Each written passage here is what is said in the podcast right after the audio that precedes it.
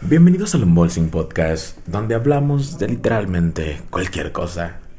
Temporada número 2, episodio número 9. ¡Comenzamos!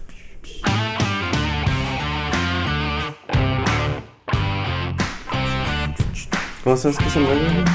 Me acabo de fijar. Ah, me acabo de fijar, si no, no me acordara. Bienvenidos, chavos, a otro episodio del Unboxing Podcast. En esta ocasión tenemos un invitadazo en la segunda parte de este podcast. Vamos a intentar hacer los episodios con invitados de esta manera. Creo que no siempre va a ser así, a veces no vamos a tener chance o X cosa. Pero, este, para que no extrañen al buen Freddy a la hora de tener invitados. mierda, güey. ya que, güey. Es ya más, que- ya no va a salir ningún podcast, güey. ya que nunca le aviso. hablando allá atrás, güey. detrás de la cámara. ¿no? Sí, güey. Ya que nunca le aviso al Freddy con tiempo, es que a Freddy tienes que agendarlo un mes antes. Entonces, siempre que voy con algún invitado o algo así, dice, no, güey, ¿por qué no me avisaste las la semana?" Güey, avisas dos, tres días antes, güey. Ey, güey, vamos tal día, güey. Ahí ves qué pedo. Ajá, así de, ah, órale, güey. Chingón. Es que te vaya Entonces, chido. entonces sí, este, pues igual en algunos a lo mejor ya sale él con el invitado, eh, pero queremos calarlo así para las veces que no se pueda. A ver si les gusta. Y sirve que cubrimos los mames de la semana, ¿no? O sea, que, que si se habla del pedo. Comenzaron las vacunaciones de viejitos en, en el país, por así Ajá. decirlo. Personas de la tercera edad, en las cuales se incluye mi mamá. Pero, bueno, quiero mencionar algo. Como que se pasaron de verga con el hecho de que sea en línea que tienes que registrar, ¿no? Porque la mayoría de las personas de esta edad no usan. Internet. güey. Ajá. Pues sí, güey. Sí, Mira, sí, güey, sí. vele, vele la- Es que son dos lados, güey. Así va unas menos gente, güey.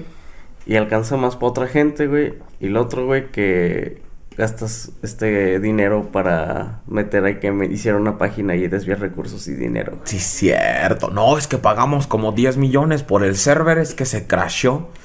Sí, pinches páginas tos culeras. Sí, sí, sí, fíjate que ella, este. Karen me dijo un día que mañana empieza el. va- Tienes que registrar a tu mamá, porque mamá se cubre de los 60 y más, ¿no? Entonces yo así, ¿de qué sitio? Ya, pues me da el sitio, entro al día siguiente, crash. Y me volví a meter y ya tuve la oportunidad. Y cuando empecé a llenar todo, crash. Yo así, no manches, váyanse al pito. Pero sí dije, o sea, imagínate si uno se desespera, que es morro joven, que se la Ajá. pasa en redes sociales. am, los viejitos que no saben ni usar ese pedo, güey. Sí se me hizo como que. Aparte, ¿qué les costaba? Pues vacunar parejo a la verde. Porque, ¿cómo? Ah, regístrate, si no, no. Sí, sí me quedé así de. Bueno, pues no le veo. Ah, es el gobierno, güey. También estaba viendo que en Cuba, güey, que dijeron que los de Cuba que si que si ibas te regalaban la vacuna, güey, la que ellos hicieron. Y No, no pondría, güey. no sé, no sé cómo sentirme al respecto. De, ok. Pues, primero que nada tienes que pagar un viaje a Cuba. No es muy caro, creo. No es muy caro ir de, de Estados Unidos a Cuba. ¿Tu mamá fue, no? Pero fue de México a Cuba, no. Ah, Estados digo de México, a de. México, de. México. Ajá. Este, sale. Ay, güey, pero no mames, fue hace como 30 años, Ah. güey, no mames, güey. Chale. Oye, tengo mis dudas sobre Cuba. Porque, pues, le dan mucho, como que. Mucha publicidad a sus médicos y su medicina. Que, que es que, barato en estudiar medicina, medicina. sí es muy barata y aprenden súper bien, güey. O sea, sí, sí, sí enseñan ajá. chido. Porque siento que. Que no tienen como que libros actualizados por el hecho de que están tan apartados de la sociedad, güey. Siento, o sea, obviamente yo no sé. Mm, Bueno, pues tendrías que, ahora sí, güey, ir a estudiar allá para ver qué pedo, güey. Pero muchos de los doctores que conozco, güey, que se fueron o estudiaron en Cuba, güey, ahorita tienen pinches puestos súper Ah, ¿y son chingones. ¿Y son buenos? Y sí, son buenos doctores. Ah, no todos, güey, pero la mayoría que he visto, güey, este, simplemente, güey, los dejan trabajar en hospitales militares y todo ese pedo, güey. caliente. Cuando acá tú Sí, egresado te la de bien la difícil.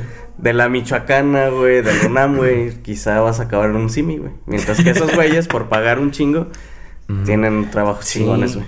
Fíjate que estaría chido tener como que ese tipo de invitados que nos puedan platicar así de cómo es estudiar allá y todo el pedo. Tengo un conocido aquí en Toluca, pero creo que ya se fue.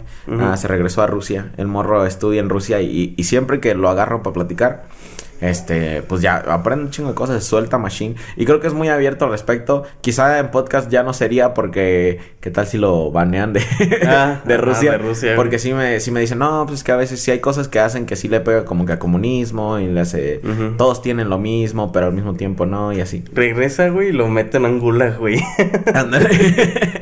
Si sobrevives, puedes, Sobrevive, puedes volver a seguir en Rusia. sí, güey. Entonces, sí, no sé si en podcast pudiera decir como esas mamadas, pero en general, pues el güey le mama porque su novia es de allá y todo el Eh, pedo. güey, la siguiente, mejor si lo invitas, güey, que es el que está atrás como el Arad, güey, para que, no que no salga y, salga. y pueda hablar lo que quiera, güey. Estaban criticando a Bad Bunny porque llegó en un Bugatti a- al pedo ese de la WWE, un Bugatti de 3 millones de dólares, creo. Y me acordé de que esto ya lo, lo habíamos platicado en un podcast. Ah, ¿Por qué se ofendieron, güey? Pues no sé, güey. pues Hay carro- otros vatos que llegan en Lamborghinis, en limusinas, güey. El vato ese que se aventó del pinche techo, güey, no creo que haya sido barato, güey. ¿Quién se aventó del techo? Un vato que hasta se murió, güey. No mames, qué pedo. Entró- ¿Ahí en la W? en la WWE entró por la por el techo con un arnés o algo así, se murió, no me acuerdo qué le pasó. Ay, güey, es que llegan en helicóptero. Ajá, ajá.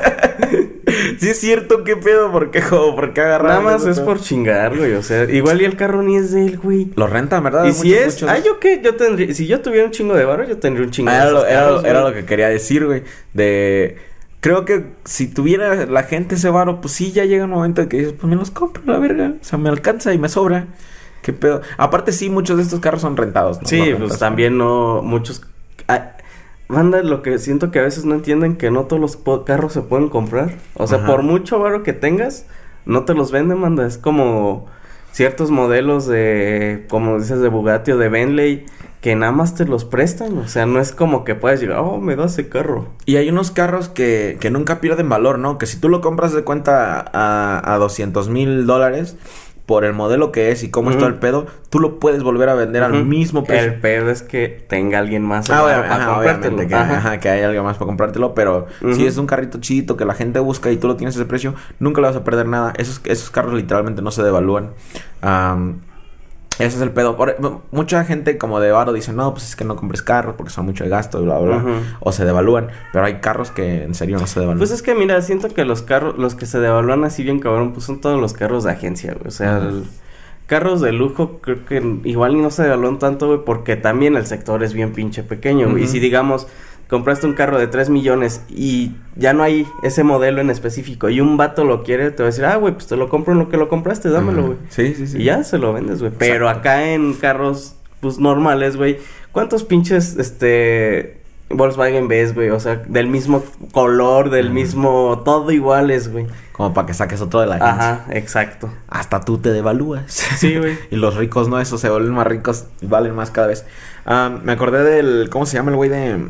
El boxeador? Mm, ¿Cuál, güey? Todos. El Mayweather, que según Mm. tiene un carro para cada. Cada ciudad donde tiene una casa, pedo y medio, así que. Y que cuando va, ya se cuenta que se tiene como un Lamborghini na- anaranjado, ya se viste de anaranjado y pedo y Ujú. medio así. Maldita sea, ¿por qué no podemos tener ese tipo de dinero? No sé. Aceptaría dos, tres contusiones a cambio de tener un poquito más de ese varo. Yo al chile, si tuviera un chingo de barro, tendría un Rolex para cada día de la semana, güey. Un Y Rolex. Uno para cada día del mes, Del güey. mes. para no repetirlo, No güey. Este. Ahorita que me acordé de eso de que aceptaría dos, tres contusiones por su dinero. Ajá. Pues esos güeyes se aguantan un buen de vergazos, ¿no? O sea, Y mira, Machine. quieras o no, güey, sus carreras son cortas, güey. Sí, sí, sí, pero estaba pensando en eso cuando estábamos entrenando con, con mi novia esta Ujú. última vez que hicimos la clase. Le dije, yo no me dedicaría a esto. Digo, digamos que fuera bueno y que el entrenador me dijera así de, de, de la rifas, vamos a pelear o algo así. No, la neta no me dedicaría a ese pedo, y siento que no vale la pena, güey, tanto pinche vergazo, güey. La probabilidad de muerte, como... Exacto, No, güey. no, O no, fíjate más que eso, güey. Muchos acaban ciegos, güey. Acaban con problemas en la cabeza, güey, en los riñones, intestinos, güey. No, es un desmadre, güey. O sea, Y por- siento que una vez que alguien te noquea, güey, como que no hay marcha atrás. Como que mínimo pierdes ciertos recuerdos, güey. Siento Sí, que güey. se- algo No, mames, con un vergazote que te dan, güey. He visto sus caras que es de verga. Ya no sé quién era mi hijo. Sí, güey, exacto. O sea, siento que, que como... O sea, a, a muchos boxeadores los noquean un chingo de veces en su vida, güey. Y, pero siento que con una, que con una se- te vas madreando poco a poco así machinas. Y... Pues es que quieras o no, güey, son golpes a la cabeza que quieras o no, te van a ir afectando a largo plazo, güey. Está cabrón. No, la neta, yo no. ¿Hay, hay algo a lo que tú crees que paga muy bien que no te dedicarías aparte de, de boxeo? Yo creo que ser doctor, güey. Ah, chale, sí, cierto. Me caga la gente. Lo, lo- al ser doctor, ¿verdad? Y, y no tanto la gente, güey. Me caga que mucha gente, güey, tiene algún problema, güey. Y pues, obvias, por obvias razones, va a- contigo con doctor, como doctor, güey. Le das la solución, güey. Y no hacen caso, güey. Y luego vuelven a regresar. Es que doctor, fíjese que y, y vuelven con lo mismo. Fíjate que la forma en que funcionan las negligencias médicas aquí en México sí me emputa, güey. O que, o sea, yo entiendo que hay doctores que la cagan, entiendo que hay doctores que, que hacen cosas malas, eh, pero son un porcentaje súper pequeño comparado con el número de negligencias que son reportadas y doctores que terminan en la cárcel por culpa del... Del paciente, porque Sí. son una bola de pendejos, güey. Y sí, la neta lo voy a decir, los pacientes que, que no hacen caso son pendejos, güey. Porque les estás diciendo que hagan, que no hagan, güey. Y les vale madre. Y luego, ¿quién tiene la culpa? El médico, güey. Ajá, sí, Y güey, pues sí. realmente no, güey. O sea, el, pues, el doctor está para curarte, güey. Para decirte que, que hagas bien, güey. Y tú como persona tienes que hacer lo, lo correcto, güey. Pero esos, por ejemplo, los diabéticos que le dicen, eh, no, ya no tomen nada de coca. Y van y se compran su pinche coquita. Es que no va a hacer un traguito. Aparte, tú como paciente, y entiendo que quizá no todos tengan la disponibilidad o algo así, tú puedes escoger con qué doctor ir. Sí, Entonces, pues sí. Yo sé que mucha gente sí depende del, se- del seguro popular o pues de, los, de los doctores ah, que son públicos, pero piensa, o sea, mm, eso es, eh, es que el tema de la salud es bien extenso, pero pues todo el dinero que te gastas, digamos, en pistear. Que te ahorraras, ahórrate 500 pesos, guárdalos en el pinche culo del diablo donde nadie los pueda tocar. Y ya, y la próxima vez que te sientas mal, ve a un doctorcito particular, güey. Sí, pues Ajá, sí. ahórrate Y, en vez de mira, ya ahorita ya no es como antes, güey, que tenías que preguntarle a la vecina, güey, y te mandan con un pinche curandero al cerro, güey. Ahorita hay internet, hay, Ah, pues, sí. si ocupas un doctor, este, buscas, hey, ¿cómo es este doctor? Preguntas en un chingo de lugares. Hasta reseñas, ¿sabes? Ajá, exacto, güey. O sea, ya es ahorita, si no haces porque no quieres, güey. Por Eh, meco, güey. Esa es una, y entonces, pues tú puedes cambiarte tu doctor, no Sí, tienes si que ves andar que tu aguantando doctor uno que tú crees que te no. vas con Ajá. otro. Eso, eso lo, lo comentaba con Karen por el tema de que muchas mujeres opinan que no debería haber ginecólogos hombres. güey. Ah, y pues obviamente se puede hacer el típico chiste de que entonces no debería haber veterinarios humanos, ¿no? Ujú. o sea, cositas así, ¿no? Obviamente estos morros estudian un chingo y, y se preparan. Y yo, mi, mi punto de defensa hacia eso es que eh, es que la morra dice, no, que, solo te quiere ver la vagina y que te quiere tocar y quién sabe qué. Y yo así de, no creas que llegan las vaginas más No, es lo bonitas que iba a al decir, no, no llegan como si fueran güey. Ajá, O sea, no llegan las más intactas y, y acá. Ah, pero eso, X. La otra, y es mi punto de vista, quizá como hombre, todo meco, que puede, o sea, no te- si uno, si tú uno te da mala espina, o llegas a uno y dices, ah, es hombre, Nel, me voy a, uno que sea mujer. Tú tienes la opción de, de ir Desde con hombre, antes ¿no? de que vas, güey, están pegados los, Los pinches nombres. letreros de los pinches doctores que están, güey, y dice que es su pinche cargo, güey. Que no sepan leer son, pues, me emputan, Sí, güey. si tú sientes que, por ejemplo, no, pues es que es hombre, no sabe mucho de tener vagina. Ujú. Ok, pues ve con una mujer. No- Sí, na- nadie te busca en internet, obligar. ahí está el... Nadie te obliga a, a- a- a ir con nombre. Y la otra era, eh, y pues obviamente nos gusta ver todo desde todos los puntos de vista. Y mi novia dijo, le dice, sí, pero hay gente que no tiene ese, pues esa habilidad de, de, de, de, decir, ah, no quiero ir con ese porque es hombre. Porque es el único que hay, es el que hay en tu, en tu pueblo. X cosa. Y como vete a pinche ciudad cercana también. Pinche gente nada más es meca porque quiere. Está complicado, pero sí lo de la medicina creo que es otra que probablemente no. Yo, yo ya dije que si mi hijo quiere estudiar medicina le voy a decir, Nel, vámonos a Cuba. Te lo llevas a... ¿A dónde, güey? Es que no sé, güey, para que agarre trabajo en el extranjero. güey. Ah, no. ¿Tú sabes cómo está el pedo ese de, de salirte de Cuba, güey? Es- o sea, es ilegal, ¿no? Es ilegal, ¿no? Sí, no sé ni más. Porque yo lo que sé es que mucha gente se tiene que escapar de Cuba, los que quieren como que ya... O sea, tienen que escaparse de Cuba, ah, pues igual como te escaparías de México, pero ahora hay un océano cubriendo. Y una vez que llegas a Estados Unidos, si logras llegar, te dan residencia por, por, Porque sí. Pues es por su pedo. madre esa que tiene, ¿no? De que Ah. tienen como que todavía muchas prohibiciones hacia Cuba, güey. Entonces, como que si te escapas es de, y ya llego hasta acá, pues no, ya es buen pedo, ya, ya, ya se salió de su pinche gueto o algo así, lo consideran ellos. Ajá. No digo que Cuba sea un gueto, pero... No, no. Pero, respetos. pues sí, tienen, o sea, pues cada país tiene sus, sus reglamentos, güey. Es como los que escapan de Siria, güey, que el- a algunos países les dan alojamiento, güey, porque sí está de la verga en. Medio Oriente, güey. Pero, pues sí, más allá de que si se, cómo los prohíban salir o todo ese pedo, No sí, sabes eso sí no sé. ese pedo. Algún experto en Cuba que vea el podcast, queremos invitarte a que platiques con nosotros sobre esa situación. Ah, funan a Marilyn Manson, Ujú. bien funado. ¿Sí viste ese pedo? güey? No, la neta no. Ya son demasiadas funas. Creo que está perdiendo. Voy a ver las funas, güey, cuando vayan a corte. Ahí sí Ándale. ya. Que funan a tal, güey, y lo llevan a corte, ahí ya, pues ya pongo atención. Pero mientras tanto, eh. Sí, verdad, ya es demasiada funa, tanto que como pues ya no le das importancia. Sí, y, no estoy en contra de eso, ca- cabe aclarar.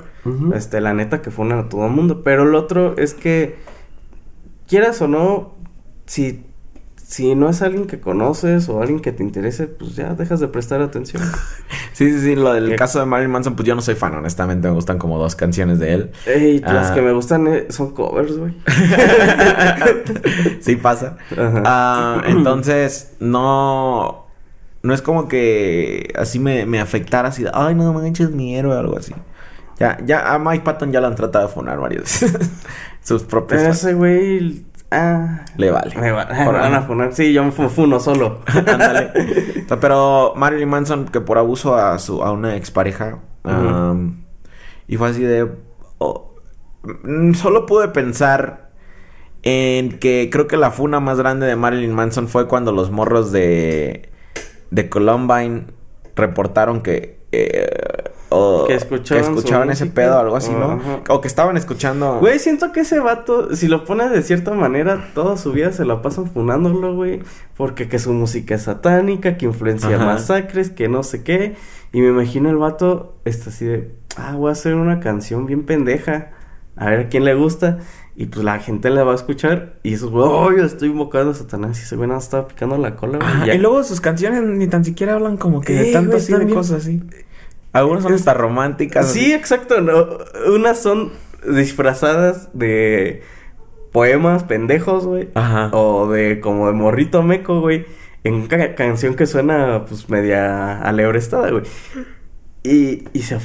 Es que, güey, no, no sé si no entienden que es un Creo que las personaje, ajá, güey. Creo o que las más malotas nada más son como de morrito rebelde. Ajá, o Ay, no, es que soy un malo. Ah, Ay, pateé un el perrito gobierno. y luego me comí una hamburguesa fuera de una de un lugar que no pueden que hay gordas, gordas y, o de, algo así. güey. de veganos. De veganos. Ajá. Ajá. Y, Sí. Y no pagué el taxi. Pero el corriendo. hecho de su imagen creo que es lo que... Y creo que fue lo mismo que le pasó a Kiss en Ah, su y a momento, Kiss, ¿no? güey, también, Que les ajá. decían que eran satánicos Y, y, güey- esos, güey... I was made for loving you, baby. Son satánicos. Ajá, invocan al diablo, güey. Y esos güeyes cantando Siento de amor. le Eh, güey, simplemente a los Beatles, güey, les pasó, güey. Poco. Sí, güey, este... Muchas veces decían que eran rolas satánicas, güey, que eran del diablo y la verga, güey. Y, güey, ¿qué rola de los Beatles has oído que suene satánica, güey? No, ninguna, güey. Todas son bien fresitas. De hecho, para mí, para mí todas A son- mí me suena completa cosa fresa, güey. O sea, Y súper como a los verdaderos satánicos, bueno, en el caso de. Cradle of Filth, este, pues Danny Field es luciferiano y hay muchos de black metal que literal son así de Ay, "Ay, güey, que este quemar güey este que iglesias". quemó iglesias. Ajá, el que... eh, eh, no, Ajá. Birker, no sé qué, ese Ajá. güey que quemó las iglesias. güeyes. Y a esos nada. Ajá, o sea, en su país ese güey lo metieron a la cárcel por el desmadre que hizo en, en pues allá en, no recuerdo dónde fue, pero que quemó iglesias y todo eso. Quieras o no, güey, quemar un edificio de gobierno, pues te va a cargar pedos, güey, aunque sea una iglesia, sea lo que sea, güey. Ok, te meten al bote, güey, ¿y, y qué? Sus... O sea, y ese güey estuvo involucrado en un chingo de cosas más, así creo que hasta asesinatos y madres así de integrantes de la banda, güey. Y Y no, o sea, el güey, pues ahorita está en cárcel, creo que ya hasta salió. Me imagino que el güey va a estar bien feliz ahí diciendo pendejadas en internet o haciendo música, güey. Y nadie le presta atención, güey. Cuando esos son a los que de verdad deberían decir, no mames, ese, Ese güey satánico. Eh, ajá, ese quemó una iglesia. no una, quemó un chingo de iglesias. Sí. Y este güey, que está ahorita en su casa, güey, que igual sale a comprar súper como todos, güey, que quizás hasta va a la iglesia, güey. Y estos, pues, uy, satánico. Satánico porque se Ah. feo. Como el vato este de Slayer, güey, este, ¿cómo se llama? Eh, el, no, el baterista, güey. Ah, Dave Lombardo. Ajá, él es súper cristiano, güey. Ah, y es súper católico. Y también el bajista, güey, siempre ha dicho que ellos, este, respetan Toma, mucho la eh. iglesia y todo eso. Y Raining Blood. Ajá. Y dicen que se paran muy aparte eso, güey, pero la gente no lo entiende. Ajá. O sea, cuando dicen, no, es que sus canciones son satánicas, y bla, bla, bla", dice, sí, ajá. Y es que usted apoya a Satanás. Y no, yo soy cristiano, voy a la iglesia con mis hijos todos los fines de semana. Sí, de hecho. Pero no, güey, la, la gente nada más... se- Creo que No se sé. quedan con eso, que es un per... que no, no, yo creo que es eso, no entienden que es un personaje, güey. Y se, toman en serio... imagen. Ajá, exacto. Suele pasar. Es típico de las señoras. Sí. Pokémon, Goku, todo ha sido satánico, menos lo verdadero satánico. Exacto. Cuando hay algo que es satánico, ay, sí, hijito, sigue viendo eso, está bien. Ándale, sí es cierto. No, no veas Pokémon porque es satánico. Ah, eh, no, no, Dale, espérate, me lo imagino en esa época. Eh, deja de ver Pokémon, es el diablo. Ponte a ver casos de la vida real. Ándale. Maldita sea, sí es cierto. Bueno, Raza, tenemos un invitadazo, el compa Hugo, que es productor, baterista, multiinstrumentalista. Eh, nos va a compartir mucho de su conocimiento de que tiene sobre. Y también. Creo que fui más yo, él trató de no decir nada porque tiene muchos amigos en bandas locales, pero yo me puse a criticar mucho la forma de actuar de las bandas locales. Son unos mierda. Ah, en general, Saludos, carnal. Está bueno para que vayan viendo cómo lanzar su proyecto. ah, y al final hay algunos tips de, de grabación. ah, como qué cosas comprarte y cosas así. Así que eh, los dejamos con el Hugo.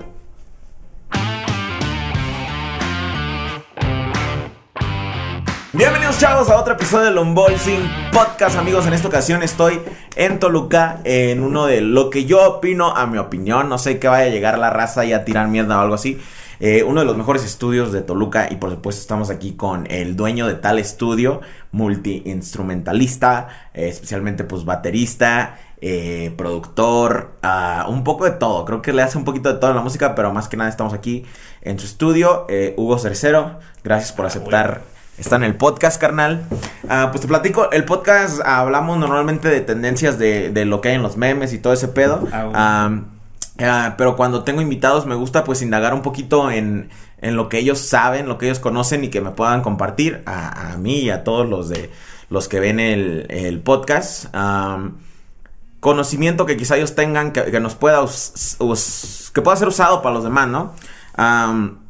Eh, tuve algún invitado que hablamos de, de, de estudiar música a nivel universidad. ¿Tú estudiaste música? Sí, bueno, yo estudié música. mm, Cuando empecé a tocar batería, realmente, pues fue de que me enseñaron cuates, ¿no? Fue lo primero que empezaste a tocar. Ok. Sí, no, lo, lo primero que empecé a tocar fue realmente guitarra, pero Ah, curiosamente empezar a tocar dije, se me hacía como muy fácil, pero digo, también no lo exploté demasiado, pues eran tres acordes, pero ya ves que en la escuela todos es el clásico Círculo de círculo sol. de do, de sol, etcétera, entonces se me hacía fácil eso, y en esos tenía una bandita, unos compañeros, y decidí meterme a batería, pero ahí sí fue cuando di las nachas, ¿no? La, la verdad es que sí me costó mucho y tenía que estudiar realmente de batería, entonces eso era lo que me gustaba de esto. Y estudié un rato ahí mismo en San Luis Potosí, yo soy de San Luis Potosí. Mm. Estudié en una escuela que se llamaba Yamaha y de ahí ya unos años después pues quise dedicarme un poquito más profesional, entonces me vine a vivir a la Ciudad de México y ahí mismo también estudié música. ¿Entraste a algún conservatorio o algo así? Mm, No, entré a una escuela, mm, no sé si sea muy bueno que yo lo diga. Ah, ¿cuál? ¿Por qué? Este, a la Martel, a la Mortal. Ajá, ah, ok. Fíjate que yo quería, eh, recientemente traté de, de, quería agarrar con una maestría ahí con ellos, pero Ah, no terminé el proceso ah, por. Fíjate que no es mala la escuela, lo que pasa es que al, al final de todo esto ya empezaron a tener cosas que sí estaban como raras, porque si te fijas o si investigas, tenían a los mejores maestros realmente, porque ahorita esos maestros son los que andan tocando con todos los artistas. Pero eh, el dueño de la escuela como que no tuvo muy buena su planeación, entonces si tú hacías algo y eras maestro, no le importaba quién fueras y te corría, entonces todo eso se fue moviendo, moviendo. y desgraciadamente sí bajó un poco el nivel. En Ah. cuestión de equipo, pues están así impresionantemente atascados de cosas. Sí, Sí, sí. la verdad, sí. Ah, chingón, chingón. Pero, entonces sí estudiaste, pero conservatorio. ¿no? ¿Qué opinas de la raza de conservatorio? ¿Tienes Ay, mira, yo he respeto? tenido- ¿Tienes algo ahí? Eh, en, este, en esta parte de, de- de estar atrás de los músicos, me ha tocado un poquito malas experiencias con músicos de conservatorio. Sí tienen un ego un poco más alto. Eh, sí considero que también son más estudiados, Ajá. pero su ego creo que sí está un poquito arriba de lo que pudiera ser, ¿no? Me, me ha pasado que, o sea, hasta me ha faltado el respeto por decir algo, ¿no? Pues, no sé. Y obviamente hay, hay excepciones. Yo, eh, Sí, claro, concuerdo claro. contigo. Honestamente voy a, voy a ser yo también honesto, concuerdo contigo. Este, y pues obviamente hay excepciones. Ah, pues eh, saludos Sin para. Magallanes. Magallanes, muy buen, muy buena onda el, el muchacho. Pero creo que es el estereotipo y viven, al- pues si existe el estereotipo es por algo. Esta, esta raza hace ese pedo así de que pues traen un ego machine alto y... Sí. Y bueno, hasta siento que por algo entraron al conservatorio o por algo se presionaron. Y el talento es indudable, ¿no? Pero... Sí, la verdad es lo que te digo, el, el nivel que traen sí es muy impresionante. Fíjate, una experiencia que me tocó, fui a grabar una, una orquesta y venía un director italiano, creo, no me acuerdo ni el nombre de él. Pero hacía el 60% de los músicos de la orquesta yo ya los había grabado, independientemente en otros proyectos. Y solo Ah. uno de ellos me saludó, solo uno de esos. O ¿A sea, de ese poco? 60%, pues toda la orquesta son que unos O sea, 50 todos ya te güeyes, ¿no? topaban. Todos. Sí, pues ya había trabajado así en algunas otras cosas, de repente te pedían ellos mismos solistas y así. Y este, y solo uno de ellos se acercó Se y me acercó. dijo, oye, ¿qué onda? ¿Cómo estás, Hugo? Qué chido que estás aquí. Decía, "Ah, vale". y, y los demás así, ni siquiera un de lejos, ¿no? No sé. Entonces, está- ahí están las excepciones. Son un este un un 1%. Sí, la verdad es que sí me, me causó gran impacto, pero dije, bueno, pues no pasa nada, ¿no? Cada quien su show. Qué loco, güey, qué loco. Pues bueno, este sí eh, de eso se trata aquí de hablar, de ver todo el pedo. Decirlo. Ah, este- sí, sí, sí. Oye, este, ah, dices que te viniste, bueno, no me lo, me lo habías mencionado fuera del podcast, te viniste a, acá al estado como a, a los 18 años, ¿no? Sí, yo me salía de los 18 de mi casa, obviamente para estudiar música y todo esto. Mm. Fíjate que al inicio la verdad es que sí lo tomé muy en serio. Este, estudiar así, soy de lo- era de los ñoños de la escuela, bueno, ya en música, porque en la prepa y en la secular neta era un Pues era lo- esto era lo que te gustaba, ¿no? Exactamente. Y sí, sí me dediqué, me, me llené, incluso estuve dando un poquito clases también en esa escuela ¿A de, poco? de audio, no tanto de música, pero como yo era encargado de los estudios, haz de cuenta que llegaba un equipo nuevo y te decían, oye, pues sabes qué, estudiate este pinche teclado, porque el jueves vamos a dar una capacitación y la vas a dar a los maestros de cómo funciona ese teclado, cosas así. No manches. Entonces, eh, agradezco eso porque aprendí un chorro, o sea, todo el equipo que llegaba lo, lo estudiaba, lo estudiaba y después lo mostraba a los que pues ya eran maestros, ¿no? Eh, no, pues está chingón. Eso está chido. Sí. Bueno, cuando, cuando es algo que, que, que a ti te gusta es cuando ya te vuelves, pues como dices tú, el matadito. Obviamente no ibas a ser el matadito en matemáticas, no ibas a Nah, ser el, sí el matadito en ciencias sociales. este, e- es que ese pedo sí está raro, ¿no? Porque toda la, toda la vida nos forzan a, a querer estudiar así de, a huevo tienes que tomar estas materias y tienes que echarle ganas y todo el pedo así de, güey, pues eso no es lo que se me da. Yo, o sea, yo quiero otra cosa y todo ese pedo. Y siento que a veces pero también yo en, en mi pensamiento, en tratar de entender eso, no, ni yo he visto una forma de, de darle la vuelta a eso, porque yo sí pienso que la educación es importante. Claro, ¿no? eso sí. Am, y luego sí digo así de, yo veo a mis sobrinos, tengo 30 y algo sobrinos, güey. Este, es, es que somos nueve hermanos. Oh. Pues cada uno, cada uno tiene de dos a cinco hijos, entonces somos un chingo. Tengo, tengo sobrinos casi de mi edad, güey. No. Ah, entonces, este, yo veo a mis sobrinos y digo, ok, pues no te la rifas en la escuela, pero dime qué te gusta. Ah, Vamos a ver cómo te acomodamos donde quieras. ¿Te Algo gusta que dibujar? Te acomodamos por ahí, te- algo artístico. Pero, ¿tú has conocido gente que, que no les apasiona nada, güey? Sí, sí, sí, la verdad es que sí. Fíjate que yo, yo no, casi, bueno, sí, no me había tocado hasta recientemente en mi vida, hace como un año, dos años. Conocí a, una, ahora es una amiga, ¿no? Este, a una chava, amigo de amigas, así, pues comenzamos a platicar y pues yo me quedé así de, oye, ¿pero a ti qué te gusta, no? Y ya así de, ¿cómo qué o qué? Le digo, pues algo así de lo que tú me puedas platicar acá bien chingón. Si es perrear hasta el piso, dime que te gusta perrear hasta el piso. Dime cuáles son los pinches antros donde vienen los mejores DJs, así. ¿Qué pedo? Mm, No, pues no. Y No así, nada. no, la música, dibujar, esto, esto. Pues escucho música, pero lo no. No manches, ¿cómo crees? Y así traté todo, todo y nada, nada. ¿Te gusta vender? Lo que sea. Algo. Nada, nada, nada. Y, y me agüitó, neta que me agüitó. Así. Pues a mí me pasó algo así, pero bueno, no sé si, si ese sea un talento de andar en los antros y eso. Digo, todo el mundo yo creo que nos ha gustado andar en ciertas Sí, sí. épocas. Pero sí me pasó con algunos chavos así que conocía en, en algún antro, en un bar, etcétera. Y me pasaba lo mismo, decían, no, pues a mí me gusta venir a chupar aquí viernes, sábado, y etcétera, ¿no? Y le decía, pero ¿qué otra cosa haces en el- entre, entre semana, no? No, pues nada, trabajo en una oficina y punto. Y yo, pero algo que te guste, no. Entonces, por eso también ahorita me acordé de eso que decías de, si realmente eso es un talento, digo, también pues hay gente que le encanta la fiesta y de eso sí lo vive chingón, ¿no? Sí, pero no, no, no me refería tanto a eso de, Sí, sí. eh, pero sí, yo, o sea, yo le decía a la morra así como que me dijera, ¿no? Así de, ah, que quizás es su círculo de ella, o sea, porque yo sí tengo una amiga, por eso lo menciono, tengo una amiga acá de Ciudad de México, de hecho, que ella es súper profesionista, secretaria y todo el pedo, pero fines de semana, que Ah, viene tal el. DJ y todo ese pedo y sale y le apasiona ese mame así de andar eh, con, en los antros de reggaetón, ah, no, antes de la pandemia obviamente, y ese era su círculo de ella, gente así, todo ese pedo.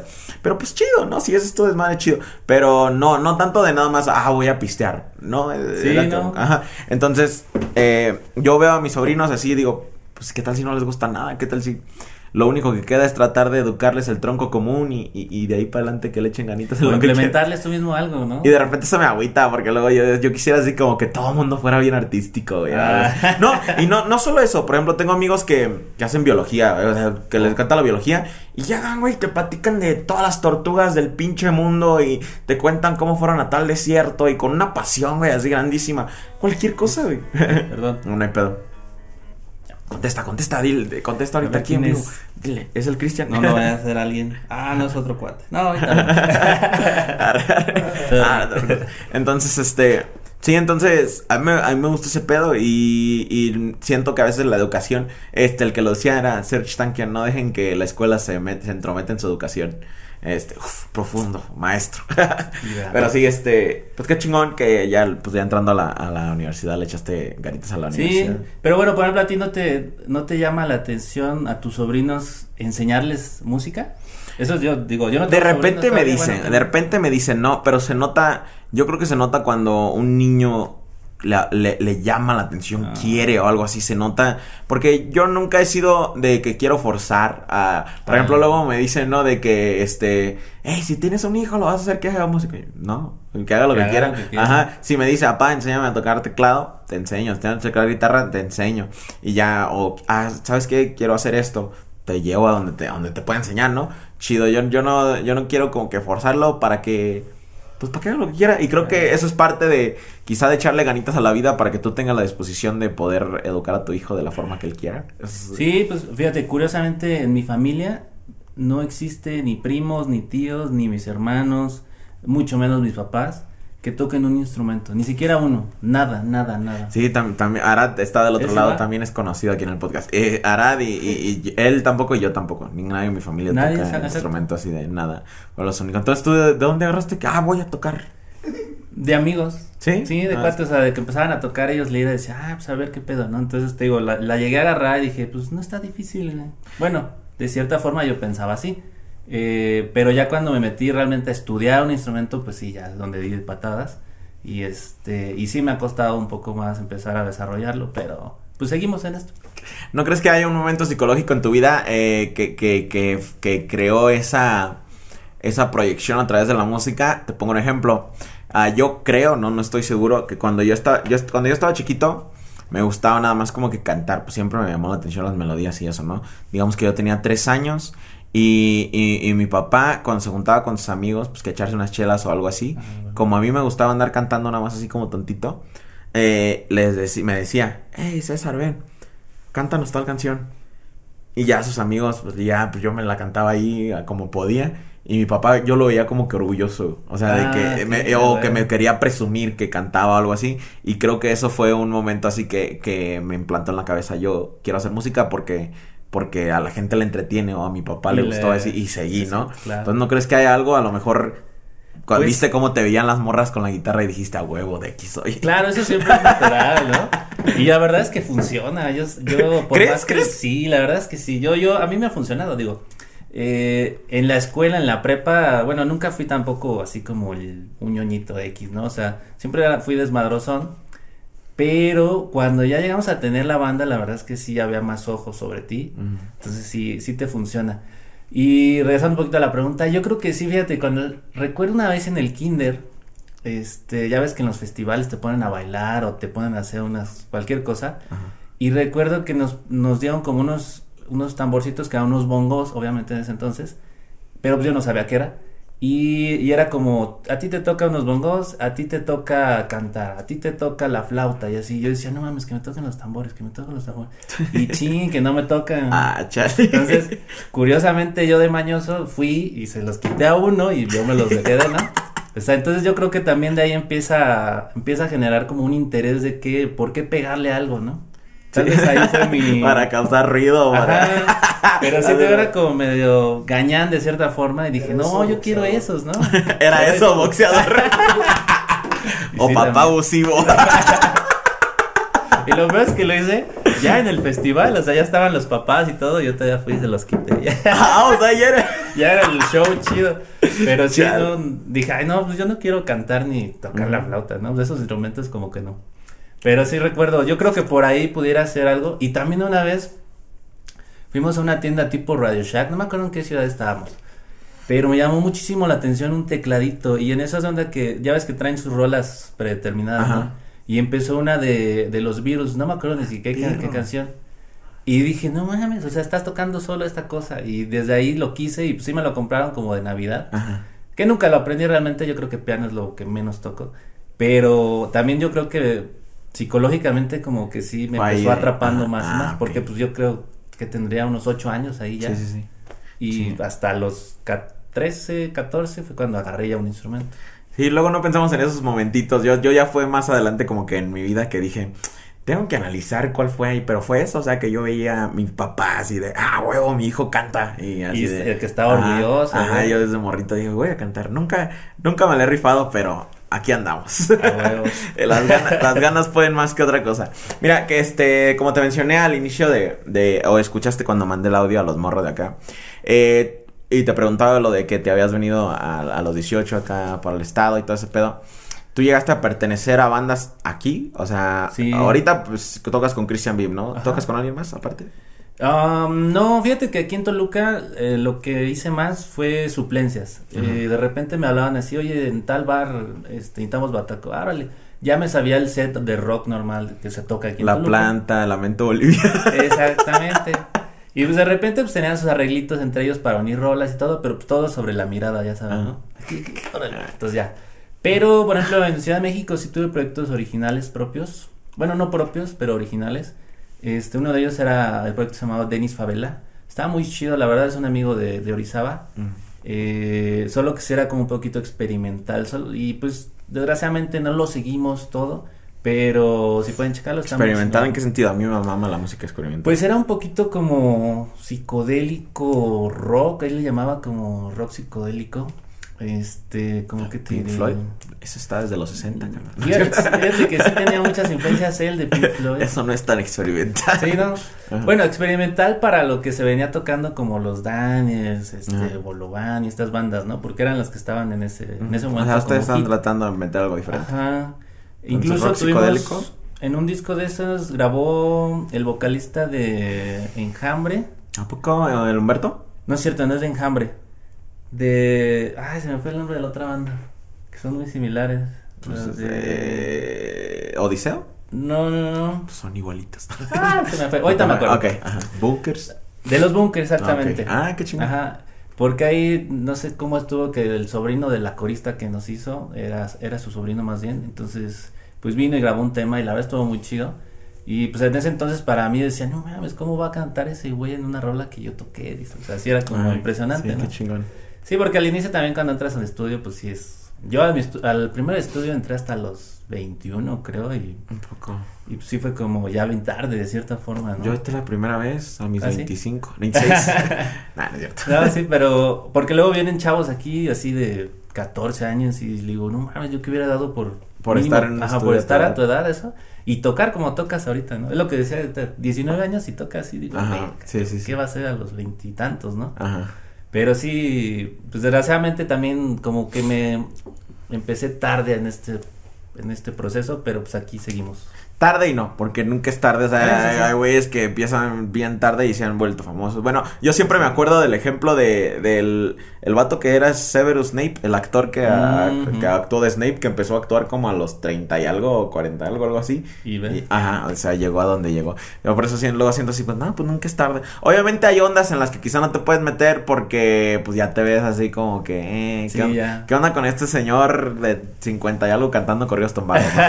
o sea, sí, se entiende. Pero sí puedes entrar, o sea, se El puede- Aquaman también El era Jason actor. ¿no? O sea, se- se Ajá, sí, así. creo que no. Ese güey es súper metalero, güey. Ese, Ajá, sí, sí lo ese vi. vato sí, porque hace poco, bueno, mi banda favorita es Mr. Bungle. Es una, un proyecto de un artista que se llama Mike Patton. Bueno, este, después de como 20 años sacaron un nuevo álbum y ese güey subió, compró todo, de to- una copia de cada vinilo que sacaron esos güeyes y la subió yo maldito porque yo no alcancé esas madres, se vendieron en caliente. Ah, y me quedé así de Jason Momoa le gusta a Mr. Bungle y así este, ese güey hace su super metalero acá. Yo vi que compró un bajo así súper, o le regalaron creo, un Fender así, pero súper mamón así del 60 y hasta lo abro y dice, no mames. cabrón". Sí, O sea, pero creo ve que es, es muy fan de todo eso. Él, él es bajista, de hecho. Ajá, por Sí. eso que sí. Pam, pam, pam. Bueno, te decía lo de las bandas, lo de las bandas de ahí de, de que si llegaste a, a meterte a bandas acá. Eh, porque quiero hablar un poquito de la escena local, güey. Este, La Ujú. escena local es un tema que siempre es debatido entre mis amigos y, y que siempre yo analizo porque honestamente eh, yo siento que ya no pertenezco tanto a la escena local porque tengo un alcance chido en internet. Entonces, am, si te, te apartas de ese pedo y yo veo, por ejemplo, donde yo vivo, veo cómo actúa la escena local y en algún momento lo fui cuando tenía como 17, 16 años que andaba también en bandas de metal y veía todo ese pedo. Entonces, para que quede aquí en, en video y para que podamos quizá hablar o, o compartir un punto de vista más crudo, porque honestamente ah, he visto que a los músicos locales nadie les dice las cosas como son, güey. Este, Exacto. siento que, que les echan, les echan perfumito y, este, a, todo lo que les dicen y nadie, nadie, pues, sus familiares, tus amigos, extrañamente te dicen la verdad. Y no me refiero a que seas malo. Me refiero a muchos otros aspectos de, la música o de la industria que no estás tomando en cuenta, güey. Este, y a veces por eso se quedan locales. Y también como que las envidias, las peleas entre toda esta gente que hay. ¿Te tocó, te tocó vivir toda esa escena o qué pedo? Sí, sin duda. Eh, fíjate, nos tocó mucho tiempo lo de que pagabas o vendías boletos. Ah, ok, pay, pay to play. En, en Estados Unidos se le llama pay to play. Este, Exacto. Y pues, desgraciadamente todo era completamente falso, falso, ¿no? O sea, me acuerdo una vez que tocamos en un... Y el foro estaba chido. Y nos hicieron, creo que vender, no me acuerdo si 30 o 50 boletos, ¿no? Incluso hasta el, el de la banda dijo, ¿sabes qué? No vamos a vender nada porque pues ni conocemos a nadie acá, ¿no? O sea, va a estar bien difícil. Pues los voy a pagar yo y ya. Chale. Y los tuvo que pagar, desgraciadamente. Y pues sí, no, no, no pasó nada, o sea, ni siquiera... Sí, eh, ok, ajá, que, a ver, morros que tienen sus banditas, que quieren dedicarse a la música, pongan atención a este pedo, el pay to play no funciona en su mayoría. Ha de haber un 1 o 2% de gente a la que le pega, pero en su mayoría no, no funciona. Le funciona al que lo organiza. Ah, ese, ese sí, ese sí, pues se lleva su varo. La nota limpia. Este, cobren por su jale, si saben que lo hacen Claro. bien, cobren por él. Ahora, ¿hasta qué nivel, güey? Está bien cobrar por tu jale, güey. Porque definitivamente necesitas exposición, güey. Sí. Este, definitivamente necesitas mostrar tu música. Pero, ¿tú no crees que, que a veces que tu, tu, tu talento debe hablar por ti mismo, güey? Así que, que la neta, si tú tienes, este, talento, la gente te empieza a buscar, ¿no? Te empieza a llamar. Sí, yo creo que sí, algo que decías es muy cierto, que tal vez la gente no te dice las cosas como son. Entonces, imagínate que empezando, pues, obviamente cuando empiezas eres malo, ni modo que empiezas a tocar luego, luego, ¿no? Entonces la gente te, te va a decir, ay, toca bien bonito mi hijo, mi sobrino, mi tío, la, lo que sea, ¿no? Cuando pudiera decir, oye, pues hay que estudiar un poquito más porque todavía no estás tocando bien o algo Ajá. así, ¿no? No sé, también implementar en la mente de cada uno que si te dicen, oye, estás fallando en algo, pues no es tampoco criticar o ser Sí. gacho. Y es bien difícil. Exacto, es difícil de llegar a decirle a alguien, incluso aquí en el estudio, o sea, que alguien cante y, y te digan, oye, cantas feo, la persona se va a sentir completamente ofendida y aparte de que pues está pagando por un servicio, pues va a decir, no, ya no regreso con este güey. Sí. Y desgraciadamente sí me pasa, a mí me pasa muy común que viene gente que no es músico, eh, pero tiene ganas de hacerlo, pero desgraciadamente trae otra actitud y pues, entonces ya es cuando dices, o sea, sí quieres hacer algo, pero traes esa actitud, pues no, está muy... Y, y fíjate que ah, eso a lo de la escena local, güey, este, que, que agarran a, a pensar que todas estas críticas vienen de, de haters, por así decir, pues de gente que, que te quiere tirar mierda, ¿no? Así de, ah, tú, Sí. tú me quieres tirar mierda porque yo soy mejor que tú, y agarran esa actitud, lo he visto un chingo en la escena local, así de, no, es que tú me quieres tirar porque, porque yo soy mejor que tú, y, y estás celoso de que yo voy triunfando o algo así. Y bueno, a mí me pasa mucho yo tengo, pues obviamente estoy rodeado de músicos. Y yo no soy el mejor del mundo, pero yo sí creo que tengo buen criterio y me gusta ser pues honesto. O sea, con a- el güey de Arad aquí a menudo llega y, eh, eh, ¿qué onda con esta canción? O, ¿qué opinas de esto, esto? Y yo, yo sí le digo, yo sí siempre, yo sí siempre he sido así de, no, planeta no, o sea, no, X. Y, y sí me llegan luego con, de hecho hace poco un niñito sí me mandó un mensaje, ah, me, es- ahorita estoy streameando en gaming y me dice, hey César, ¿puedo pedirte tu opinión sobre mi nuevo sencillo, no? Y le, le digo, sí, pero solo si estás dispuesto a que te voy a decir que vale verga. o sea, no directamente, no, obviamente solo le dije así por el stream. Y ya me manda, le dice, César, pues la verdad sí quiero tu opinión en esta. Y dije, bueno, me, me metí, lo escuché y le dije, mira, no, la composición está así. Me gustó la música, este, no me gustó tal cosa. eh, tu letra se me hace como que es lo mismo que cualquier otra letra de allá. Mm. Porque en cuestión de letras, es- para que una canción te pegue, siento que tienes que tener frases que digan lo que sientes sin decirlo directamente. O sea, como en vez de decir te amo, decir qué es lo que sientes cuando amas a esa persona y, de, y ponerlo en la letra, ¿no? Claro. Creo que eso proyecta más que nada más decir, ah, te amo. Ah, entonces le dije al morro y se lo tomó bien chingón. Creo que ya estaba prementalizado que yo le iba a decir cositas así. Pero hay mucha gente que se agarra y de, "Mm, no, no le entendió. No sabe de qué trata mi rola. Lo que pasa es que no captó el concepto. Lo que pasa es que estoy así. Y eso pasa un chingo con bandas locales, güey. Así como que, no, es que no nos entienden. No, güey, ¿cómo no? Eh, sí te entiendo, güey. Pero el hecho de que traes desafinada tu guitarra no tiene nada que ver con tu concepto. o algo así. Sí, este. O nadie les dice, ahí te va porque, güey. Yo tenía una bandita cuando yo tenía 14, mi primer banda de rock. Ah, no, segunda, pero es de hecho mi camarógrafo, este, mi compa cam- camarada de aquí de, de, de los canales, él estaba en ella conmigo cuando estábamos morritos. Y tocábamos 2-2, güey. Tocábamos literal 2-2, o sea, no muy bien. Y teníamos conocimiento nulo, básico o, o básico de, de- de teoría musical. Ellos, yo, yo era el vocal, yo nomás, Ah, yo gritaba y medio. este, pero ellos tenían casi nulo o muy básico de- del conocimiento musical en ese momento. Y ahí andábamos, güey. Y nosotros no notábamos eso, güey. Nosotros no notábamos que no éramos tan buenos como creíamos. Sí, sí me llegó a pasar. Ah, entonces, este, pues cuando estás como en tus banditas de la, de la prepa, ¿no?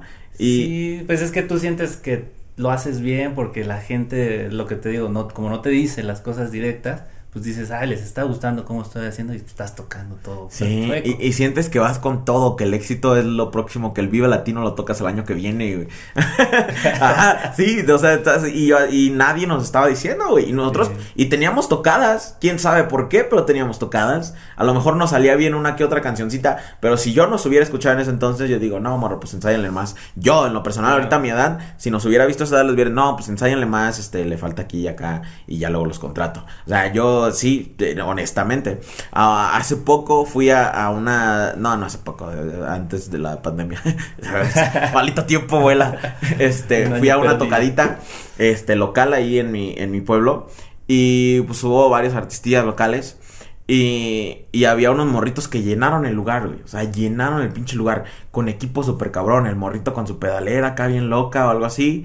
Eh, teclado, batería, la cantante. Dos, dos, la morrita. Ya sabes que las mujeres la mayoría del tiempo afinan, no sé por qué, güey. O sea, como Es que... natural. Ajá. como- pueden cantar en primera, en tercera, quinta, lo que sea, pero están afinados en el tono. No sé qué, cómo le hacen las mujeres. Así pero, es. pues ella estaba cantando dos, dos. El guitarrista no, había muchos errores y, y son de esos errores que le haces así, güey, cuando lo escuchas. Mm. Pero la gente, toda la gente que trajeron, loquísima, güey. Estoy seguro que esos morros se tomaron unas fotos con su iPhone al día siguiente y dijeron de aquí al éxito, güey. O sea, por, porque tuvieron una Claro. tocadita donde fue un chingo de gente, sus amigos, sus personas, y les aplaudían como locos. Y, y no están, siento que en ese caso no están recibiendo el feedback, lo, lo comentariado correcto de, oye, pues la neta pues, les falta esto y esto, ¿no? Porque ellos se van con la idea de que, oh, nos la rifamos. Y eso crea una toxicidad en la escena local, güey. He visto que las escenas locales son bien Sí, tóxicas. no, yo estoy completamente de acuerdo, pero ahí viene el otro punto, en cómo le puedes decir a una banda, por ejemplo, que digamos es tu competencia. Bueno, es que también ahí está mal. No puede haber competencia si están en el mismo lugar, ¿no? ¿Qué pasó con la escena que había en Monterrey, hasta el movimiento regio, ¿cómo se llamaba, no? O sea, cuando decidieron apoyarse entre sus bandas, entre amigos, se dieron a conocer levantaron. un chorro de bandas. Sí, sí, sí. Pero aquí nunca pasa eso, o al menos aquí en, en Toluca es lo de lo más, más raro que he visto yo en la escena. Que, o sea, vas y tocas y en vez de que la otra banda pues, ya tocó y se queda a oír y te queda, ah, oye, tocas bien chido, oye, esto, el otro, se van. O sea, Sí. ellos, no, yo ya toqué. Ya eso, se, eso se me hace bien grosero. Ah, eso pasó en esta tocadita local a la que fui, de que una de las bandas, la que tocaba más o menillos, Ah. tocó y fuga. Se acabó y así de, no, la neta, o sea, ¿cómo quieren que se queden a verlos ustedes? Y luego se van, o sea, y, o se van enojados o cualquier cosa, a lo mejor porque no tuvieron gente. Pues no, ya quédate a escuchar a las demás banditas, a, a conectar, a... Nunca sabes, o sea, nunca sabes que... que Sí. sí. eso es importante, eh, la neta. Y es que también ese es un gran problema de los grupos que piensan que siempre va a estar lleno o cosas así. Yo soy de las personas que toca de la misma manera si hay tres personas, así, bueno, que hemos tocado para diez mil o más, no sé, pero que tocas de la misma manera porque pues mínimo esas tres personas se dieron el tiempo de ir a escucharte, ¿no? Entonces, pues, ¿qué vas a perder en tocar ya con una actitud así? Digo, más bien, ¿qué vas a ganar? Pues nada. Sí, sí, sí, sí, sí, porque a- ahora esas tres personas van a decir que estuvieron Se van a ir con una- exactamente. Ya no van a ir para la próxima. A, a lo mejor a la próxima. Si tú tocas bien chingón para esas tres personas, a la próxima, cada uno de esos trae a alguien más. Ajá, decir, ah, no, es tocaron bien chido, vamos a ir. Y ya, son seis y así constantemente. No, tienes razón. Y sí, y sí eh, la. Siempre se me ha hecho curioso la, la toxicidad, que se tienen mierda entre ellos mismos, porque para allá, para aquellos rumbos, pues, de, de Michoacán, de donde, de donde venimos ahorita, ah, pues está, un- hay más regional, no es tanto el rock, y, ah, también, ¿sabes qué? La, lo que le gusta mucho al músico local es culpar a la gente de ahí. Al audio también, luego. Sí, hasta el audio. No, pinche, es que del audio. No me oí nunca. Ah, sí. No, pero los del audio sí la cagan a veces. Hoy no sé si ya- Sí pasa. Pero no, sí me ha tocado audios bien culerísimos. Pero no, no siempre. Pero le gusta culpar a la gente, güey. No, es que aquí a nadie le gusta el rock, güey. Aquí donde yo vivo ya todos escuchan banda, güey. Por eso, por eso no pegamos. Así, ¿estás seguro, güey? ¿Estás seguro que es porque a nadie le gusta el rock? No, Porque- eso es falso. Ajá. Fíjate, una vez nosotros nos contrataron para ir a Guerrero a tocar rock. O sea, Ah, ahí sí, completamente. Incluso cuando nos em- empezamos a tocar, pues sí, la gente fue como, ah, cabrón, qué raro. Yo esperaba otro tipo de música. Pero, de cuando empezamos y ya seguíamos las rolas, ellos mismos decían, oye, a ver, tócate la de tal. Ah, y te empezaban a sacar hombres G, nanitos. O sea, gente que no era directamente músico o experimentalmente músico, pero pues en su vida ha pasado oír a, a música de todo Sí, estilo. sí. Y decían, oye, yo me acuerdo que había uno de tal. ¿Te sabes esta? Ah, órale, no la chingamos. Y ahí fue cuando pues la gente animada, sin necesidad de que siempre sea el mismo estilo de música, ¿no? Nunca, y, y, y bueno, eso pasa cuando tienes calidad, güey. Cuando tú llegas y tocas bien, estés tocando el género que toques, a si lo haces de, de forma, obviamente también algo pop, no vas a llegar con pinche brutal slam y es Por- porno, ¿cómo ah, eh, porno, porn grind o porn- Algo así. ajá, gore y todo ese pedo. Ajá. Sí, obviamente llega a ser o sea, no, no, así de, probablemente, se vaya la mayoría. Sí Ahí se van a quedar este algunos, pero pero pero si llegas con pues con un rockcito, todo el mundo escucha algo de rock, güey. O sea, tranqui. Y se saben una. Ajá, sí, sí, sí. Tranqui todo el mundo, pero eso es algo típico de, oh, es que es que es, que- es, que es culpa es que la gente aquí ya no escucha rock y y luego le digo, a ver, pues, luego los escucho y digo, no, lo que pasa es que no escuchan a ustedes. no, no es que no escuchen rock, es que no los escuchan a ustedes. Porque sí, y pero es difícil, ¿no? Es difícil como que aceptar críticas. ¿Te ha pasado a ti que, que te sientas ofendido por alguna crítica? Claro, yo creo que en todo momento alguna vez sí te dijiste, ah, chale, ¿por qué me dijo eso, no?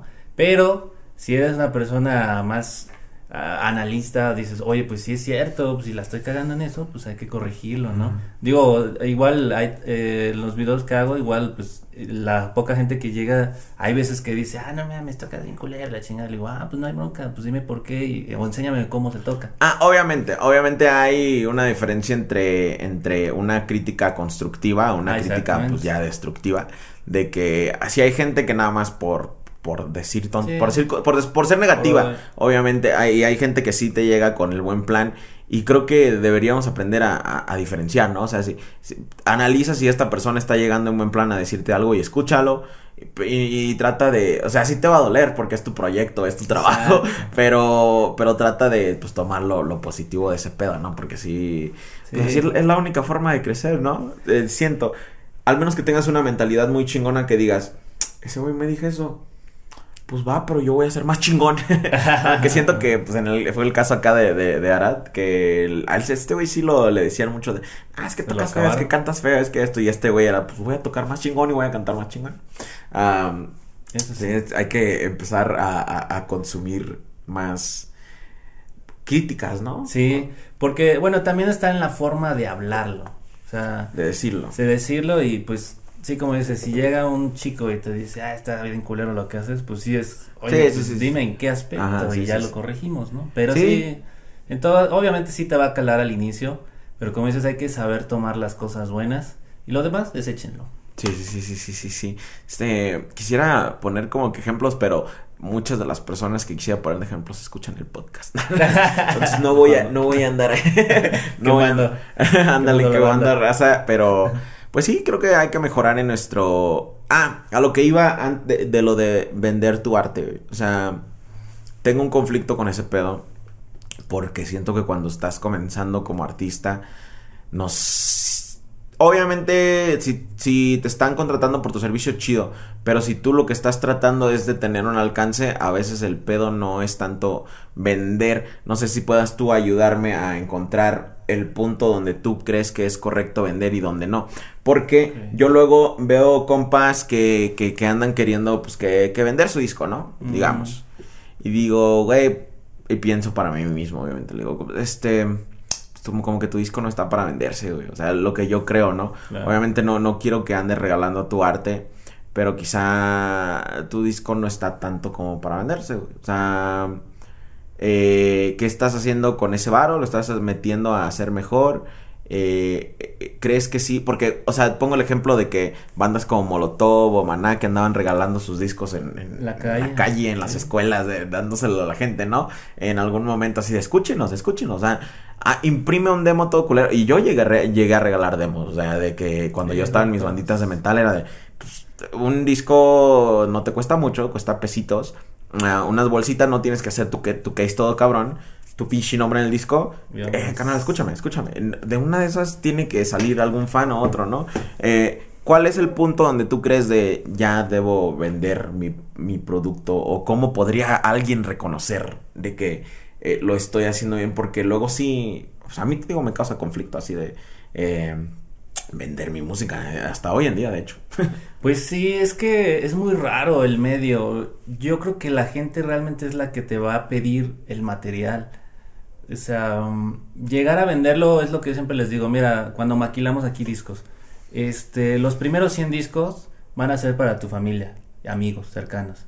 Si tú llegas a vender los otros 100, luego 300, 400 y los 500 que normalmente son copias, eh, siempre piden copias de 500, entonces quiere decir que estás haciendo las cosas muy bien. Si ves que de plano ni siquiera 200 vendimos, pues hay que empezar a, a cambiar un poquito la idea de pensar qué es lo que se está haciendo mal y en qué punto saber cuándo puedes venderlos o sí, yo creo que es muy, es difícil decirlo, no sé.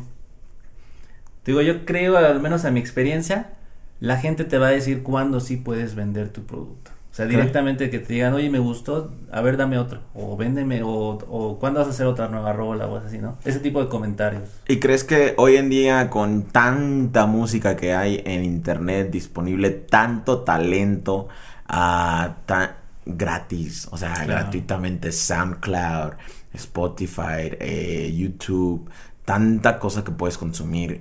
Tú, siendo un músico local, ¿ves correcto vender tu disco sin muy poca gente te conoce? Ay, mm, pues mira, es que también volvemos a algo que es un sueño, ¿no? De cierta forma todos tenemos ese sueño de pegar, de, estar en foros grandes y todo. Y tampoco podemos limitar a ciertos artistas a no hacerlo.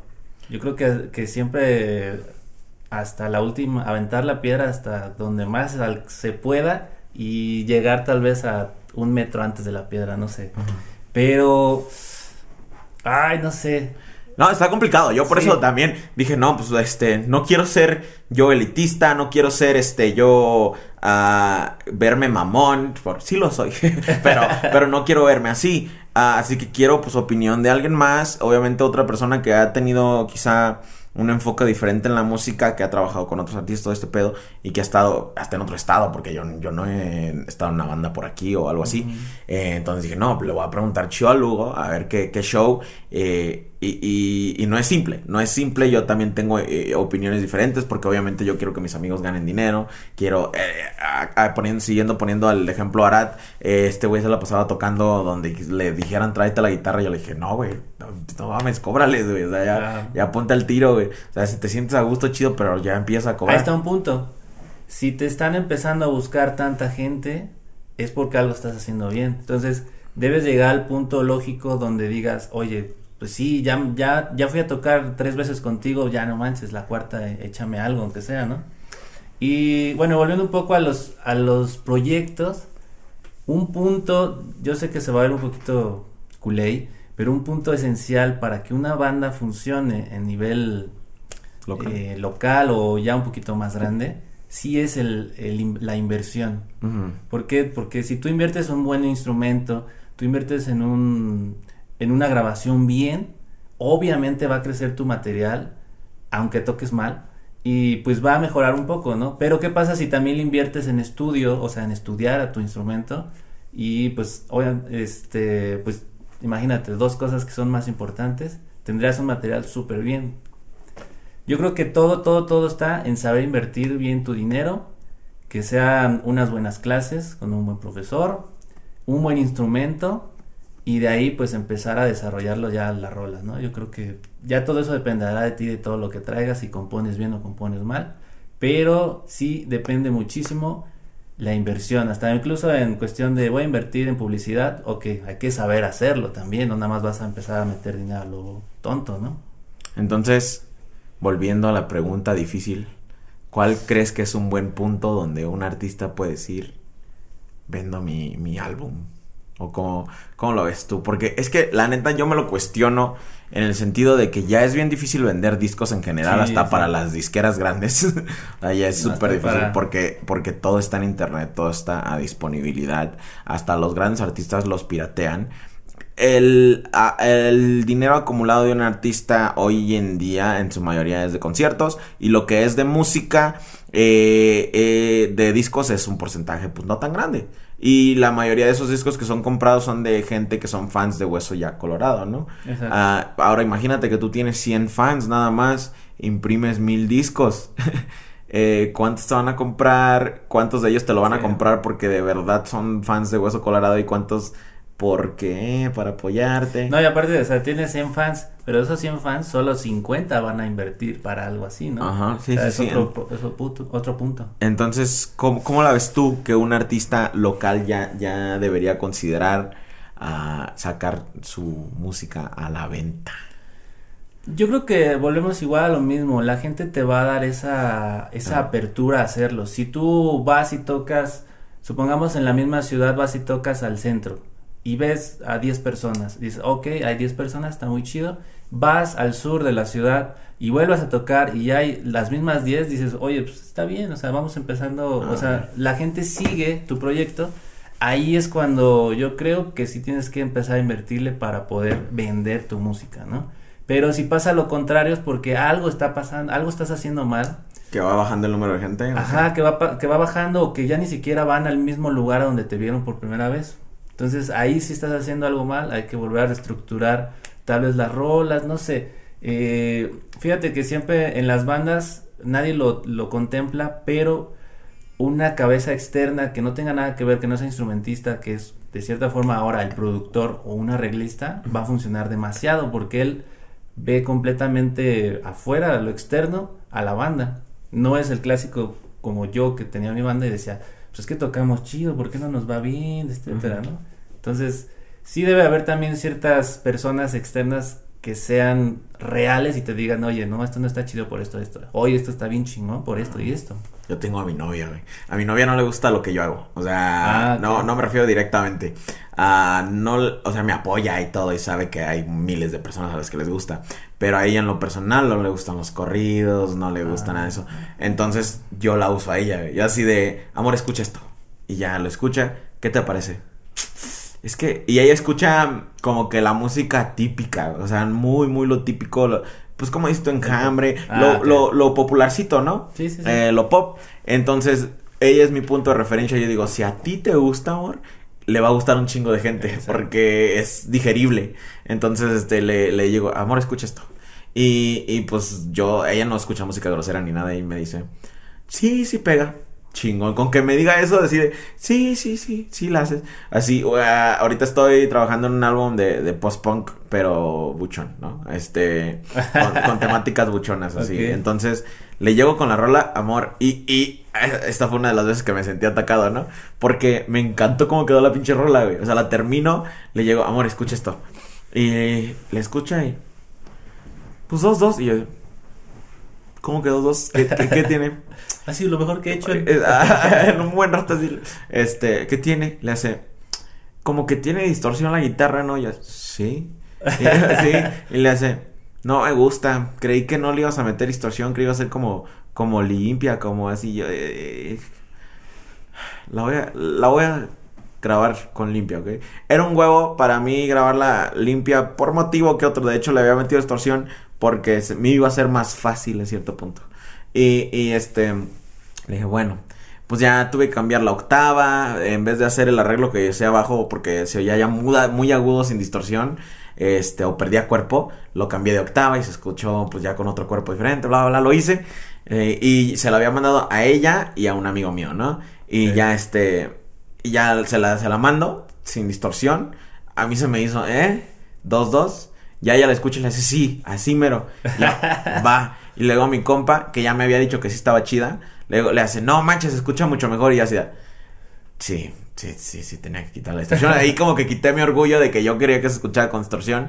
Y, y, y, y terminó siendo un arreglo. Tiene más cuerpo, pues, ¿no? Entonces, sí, como dices tú, tienes que. Pero fíjate, lo- volvemos a lo mismo, o sea, te lo, te lo dice una persona que va a ser, eh, pues, ¿cómo era este? Ay, se me fue la palabra otra vez. Bueno, sincera Ajá. contigo, o sea, no te va a decir, ay, sí, mi amor, tocas bien bonito. No, te va a decir, oye, pues no está tan chido, ¿por qué no lo cambias, mejoras? A mí me pasó muy similar a mí, Tu- tuve una pareja similar que era muy, muy, muy, le encantaba todo tipo de música, incluso creo que conoce más música que yo y ni siquiera era músico ella. Eh, pero iba a tocar, iba a verme tocar así con algún proyecto que me invitaban y sí me decía, "Mm, no, estuvo bien feo, o sea, tocaste ahí unas partes que no iban, y no sé qué, yo decía, pero ¿cómo es que sabes eso si no eres músico, no? Pero pues bueno, se la vivían en conciertos así, oídos. exacto. Ah. Y sí lo llegué a tomar mucho en cuenta para las siguientes veces. Decía, ah, no, pues entonces sí cambiaba esto. Y ya cuando me decía, ah, ahora sí me gustó, dije, ah, no mames, entonces sí suena diferente. Sí, sí, sí. Y sí, y sí, creo que tienen, la mayoría de la gente tiene que encontrar esa persona que, que no te, que no te dice sí a todo, que, que tú notes que de repente sí te, sí crea fricción en, tus, porque así yo tengo, yo también tengo amigos que les mando mis proyectos y así de, no, está bien perro, y el que sigue, no, me te quedó bien chingón, y el que dice, no, y yo así, güey, pues güey, pero, pero, ¿qué onda? ¿Qué, le meto? ¿Qué pero dime algo que, no, que esté mal, o sea. No, pues todo bien, y así de maldita sea, tiene que faltar algo porque yo lo puedo sentir. Y hay, hay, amigos que de repente sí, pero para mí mi mejor referencia, y como te digo, ella, como dices tú, ella tampoco es músico para nada, es mi novia, y así, porque es, me dice así, no, es que no quieres cambiarle esto, o no te parece esto, o algo así. Y a veces que sí le digo, ah, es que mira, eso lo hice por, por algún significado para mí. o, o, que, o que una, algo que me da risa a mí y que nadie más lo va a entender, pero quiero ponerlo porque para mí. y ya le digo, le, le hace, ok, entiendo, pero pues no me gustó. Algo así. y ese pedo. Entonces creo que sí, cada quien debe encontrar esa personita. Ese compa que a lo mejor que se la pasa mentándote la madre con amor. ese güey es el que te va a decir. Los compas. Ajá, esos son, los que te va a decir. Pero le voy a decir a la raza que, que mande sus audios para que haga tus, sus preguntas. Uh, manden sus audios para Ok. Eh, tengo un grupo de, de, Telegram donde pues participa mucha gente que escucha el podcast y muchos de ellos son músicos o fans de la música en general. Fíjate que muy poca gente conozco que no le guste la música. ¿Tú conoces gente que no le gusta la música? Llegué a conocer, pero sí no, es muy muy raro, ¿no? Entonces, eh, les voy a mandar aquí en lo que llegan, en lo que, en lo que lo graban, en lo que sea. seguimos con, con, el, con el cotorreo. Este, algún, algún caso que nos puedas compartir de, de algo que tú, que tú hiciste, que amabas mucho y que alguien te dijo, nah. oh, no, sé, muchos. ¿Sí? no sé. Mmm, Mm, no, pues yo creo, o sea, por, ejemplo también me contratan a veces para hacer este un músico de sesión, ¿no? Sí. Y en alguna ocasión llegué a ir a algunos estudios en Ciudad de México y pues sí de repente luego luego empezaba la mala vibra del ingeniero, ¿no? No sé. Y me hasta una vez me acuerdo era un alemán y decía, porque mi cuate le había hablado de, mí más o menos, me decía, "No, este güey te va a sacar las rolas no te preocupes, en una hora rápido." Entonces llegué, empecé a montar y oí que dijo, a ver si es cierto. Y le cerró la puerta. Y dije, a la ver. Entonces sí, ahí como que sí sentí mucho esa, pues, esa culerada, ¿no? sí, sí, ya sabías. Sí, entonces, al final realmente sí le gustó, ¿no? Pero hubo otra canción que sí completamente, según yo, había quedado bien. Porque, te digo, como era experimental, utilizamos otro tipo de baquetas, otro tipo de sonidos. Y yo dije, no mames, quedó bien chingona. y sí, después va, va mi cuate y me dice, oye, no, está bien culera. Y yo, no mames, pero ¿por qué? ¿no? Pero pues nunca supimos realmente, o sea, no me dijo así exactamente cuál fue el motivo. Pero dije, no, pues según yo había quedado bien chida. Pero sí, sí, sí pasa, es común. Algo que a ti te gusta demasiado y que tal vez a la gente no lo, no lo entienda o te dice, no, pues está, está mal, está feo, ¿no? Bueno, tenemos el primer audio, vamos a ver qué pedo. Em, ¿Qué onda? Saludos para César y para el señor Hugo. Y pues quería preguntarles, ¿qué consideran que sería mejor? ¿Arriesgarse mucho para un sonido demasiado extravagante con el fin de ser único? ¿O con algo que ya existe, crear algo que llame mucho la atención? No sé, siempre he tenido esa duda de si es mejor un, algo nuevo, totalmente nuevo, que puede no gustar. Algo que ya existe, pero de un modo que suena muy bien.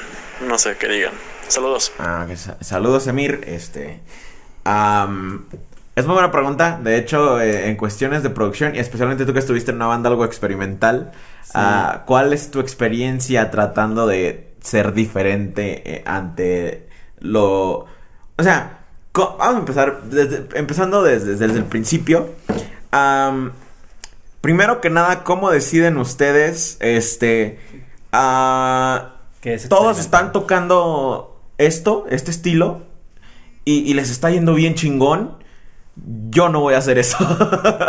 ¿Por qué? ¿Por qué? ¿Cómo? ¿Cuál es el, pensamiento detrás de eso? Pues mira, a ver, en mi punto sería obviamente hay muchísima gente que, que ya hizo experimentos en el estudio, experimentos con todo, y pues les ha funcionado de cierta forma, ¿no? Pero ¿qué pasa si tú estás, como dices, estás tocando en una en un grupo donde pues, les va bien haciendo lo que hacen. Entonces, yo, yo, yo al menos si, si estuviera tocando, por ejemplo, división minúscula, supongamos. Soy el guitarrista de división y siempre me ha funcionado la clásica distor tranquila y punto, ¿no? ¿Por qué tendría que experimentar algo más después si, ese, si es lo que le gusta a la gente con mi proyecto, ¿no? Pero si no eres completamente aledaño a un género, pues hay que experimentar todo. Pasó con este... Ay, otra vez se me fue el nombre. Tengo mala memoria, disculpen. eh, ¿Cómo se llama el chico que salió con su guitarra? Un chavito. Ed Maverick. Ed Maverick. Yo, yo Justin Cierreño. Justin Cierreño. Justin Cierreño. ok. Este, Ed Maverick, ¿no? Según hay mucha gente, es una polémica grande que dice que literal su grabación era así, su voz y la guitarra. Yo creo que hubo alguien detrás de él que le dijo cómo empezar a grabar y que no suena a un celular así o que no suena una grabación. No, no, se lo grabó un amigo, lo grabaron este bien. Exactamente. es una maqueta bien hecha. No, no, obviamente no fue o algo en un estudio que cabrón, pero fue una maqueta bien hecha. Sí, sí, sí, o sea, hubo algo detrás.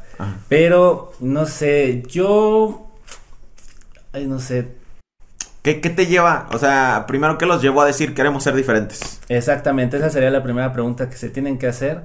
El por qué quiero experimentar y por qué no puedo seguir con lo que estoy haciendo. Porque también si algo estás haciendo y no te gusta, pues tienes que cambiarlo, ¿no? Pero si te agrada lo que estás haciendo, cómo estás tocándolo, los efectos que tienes o el proyecto como está, pues sigue haciendo lo que te gusta, ¿no? Pero a la hora de decidir el concepto, digamos que todavía ni empiezas con el proyecto. Ah, ¿Crees? ¿qué, crees tú que es mejor? A, lo mejor esto se va a ir a un depende súper, ya puedo verlo, pero... Eh, tratar de inventar algo original nuevo que honestamente se los voy a ser honesto no creo que ya sea posible hoy en día no hay nada nuevo bajo el sol como dijo el, rey este en la Biblia que dijo que él, ese güey lo dijo hace cientos de años y, sigue siendo verdad hoy en día. Eh, y, lo dijo Black Sabbath. Ah, este, no hay nada nuevo bajo el sol. Y, me lo dijo mi maestro de música también. Lo que puedes hacer es tomar algo que ya existe y envolverlo de una forma diferente y vendérselo a la gente. Es, en esa forma. Pero eh, a la hora de decidir un proyecto, ¿tú qué crees que sea mejor? Eh, y como dije, ya sé que te vas a ir a un depende. Pero, para que lo vayas pensando, a tratar de innovar, eh, eh, ofrecer algo nuevo a la gente, o irte con lo que está pegando, con lo que sabes que va a, a, como que destaparse más rápido.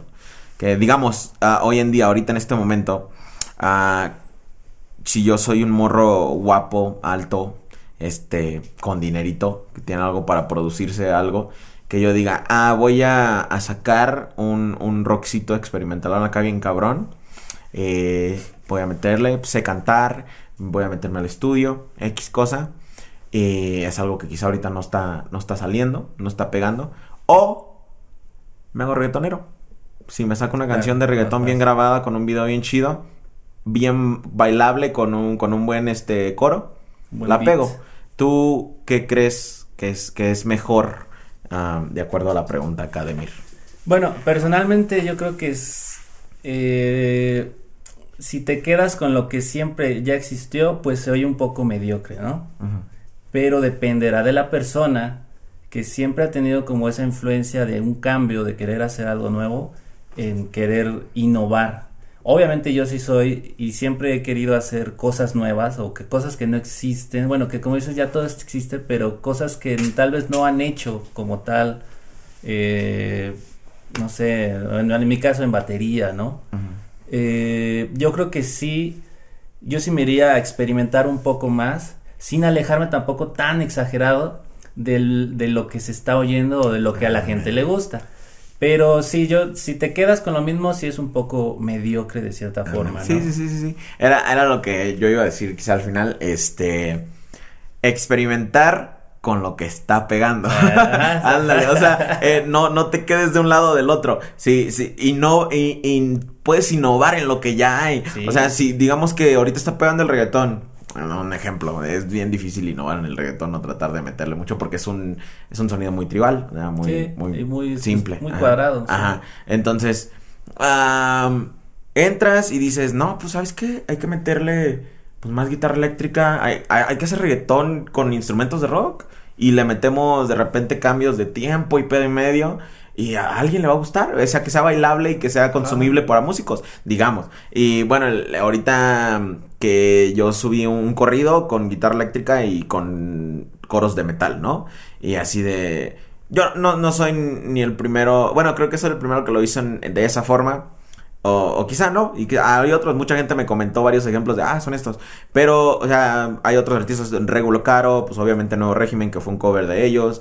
eh, muchos, mucha gente ya combinando rock o metal con corridos. Pero cada quien lo ha hecho diferente. O sea, cada quien lo han tratado diferente. Entonces, ellos se fueron por algo que ya vende, pero le metieron algo que, algo innovador, ¿no? Creo que eso, Sí. eso es lo que se- lo que deben hacer, tratar de innovar dentro de lo que, de lo que, que, que les va a dejar, porque también tienes que ver cómo redituar. Sí, no hay que cerrarnos tampoco la mente. Ve, por ejemplo, Ozzy Osbourne. Hace un tiempo hizo también una rola, no me acuerdo si era Bad Bunny o Daddy Yankee. no, fue un- Post Malone. Post ah, perdón, Post. Malone, sí, sí. Hizo Sí, un feat ubico. con él y la rola estaba buena. o Sí, sea, sí, sí. gustó. Era, fue trap, pues, Ajá, como con, coros de, de rock acá Ajá, cabrón. estaba súper chido. Y volvemos, por ejemplo, el, había una imagen, un meme bien cagado que salía James de Metallica. Y salía con su ropa Armani, con sus bolsitas, con sus shortcitos súper cómodo. Y, y en otra foto sale un güey metalero de- con la ropa así. Así que completamente era negra, ¿no? O sea, como se visten tus héroes, Ajá. como te vistes tú. sí. Entonces, obviamente él dice, ay, pues ¿por qué me voy a vestir siempre así rockero? Pues si también Sí. está la parte cómoda, ¿no? Sí, sí, sí, sí, sí. ¿Para qué?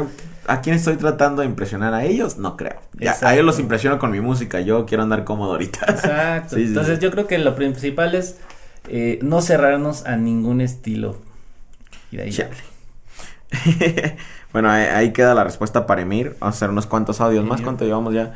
Casi una hora. Yo creo que sí, la alargamos poquito y ya. Este. Para irnos a la carnita Hola. César, hola Hugo. ¿Cómo creo una banda local? ¿Cómo creabas Hola, una banda local?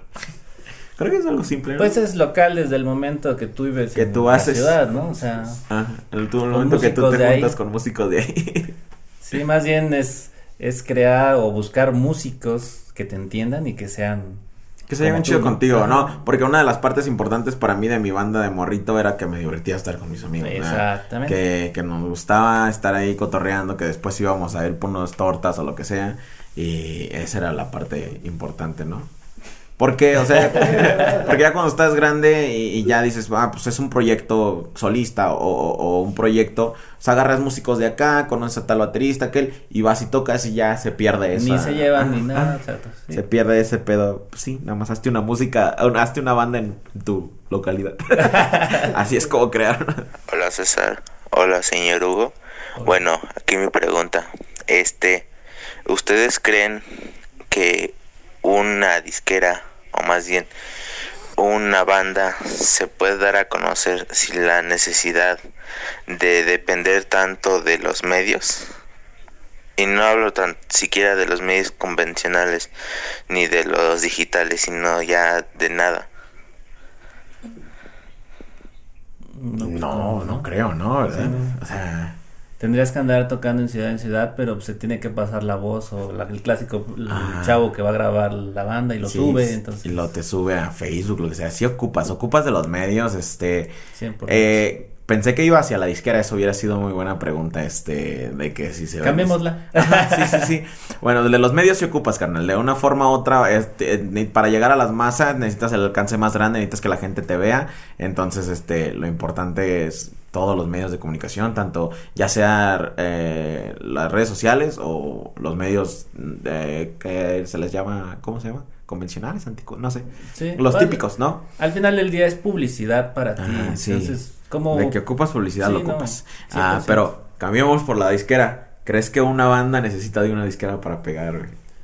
ahora ya no. ¿Verdad que ya no? No, ya no. Lo sabía. Sí, no, ya no. M aquí. No. Sí, no, pues ve, ve el ejemplo exactamente. O sea, Ajá. no, no necesitaste una disquera para llegar a más de 100 mil personas, ¿no? Que te vieran, sí, te sí, conocieran, o sea. Y antes sí lo ocupabas porque ellos tenían completamente el mercado, el nicho de decir, si quieres que te conozca o quieres salir en la tele, tiene que ser conmigo.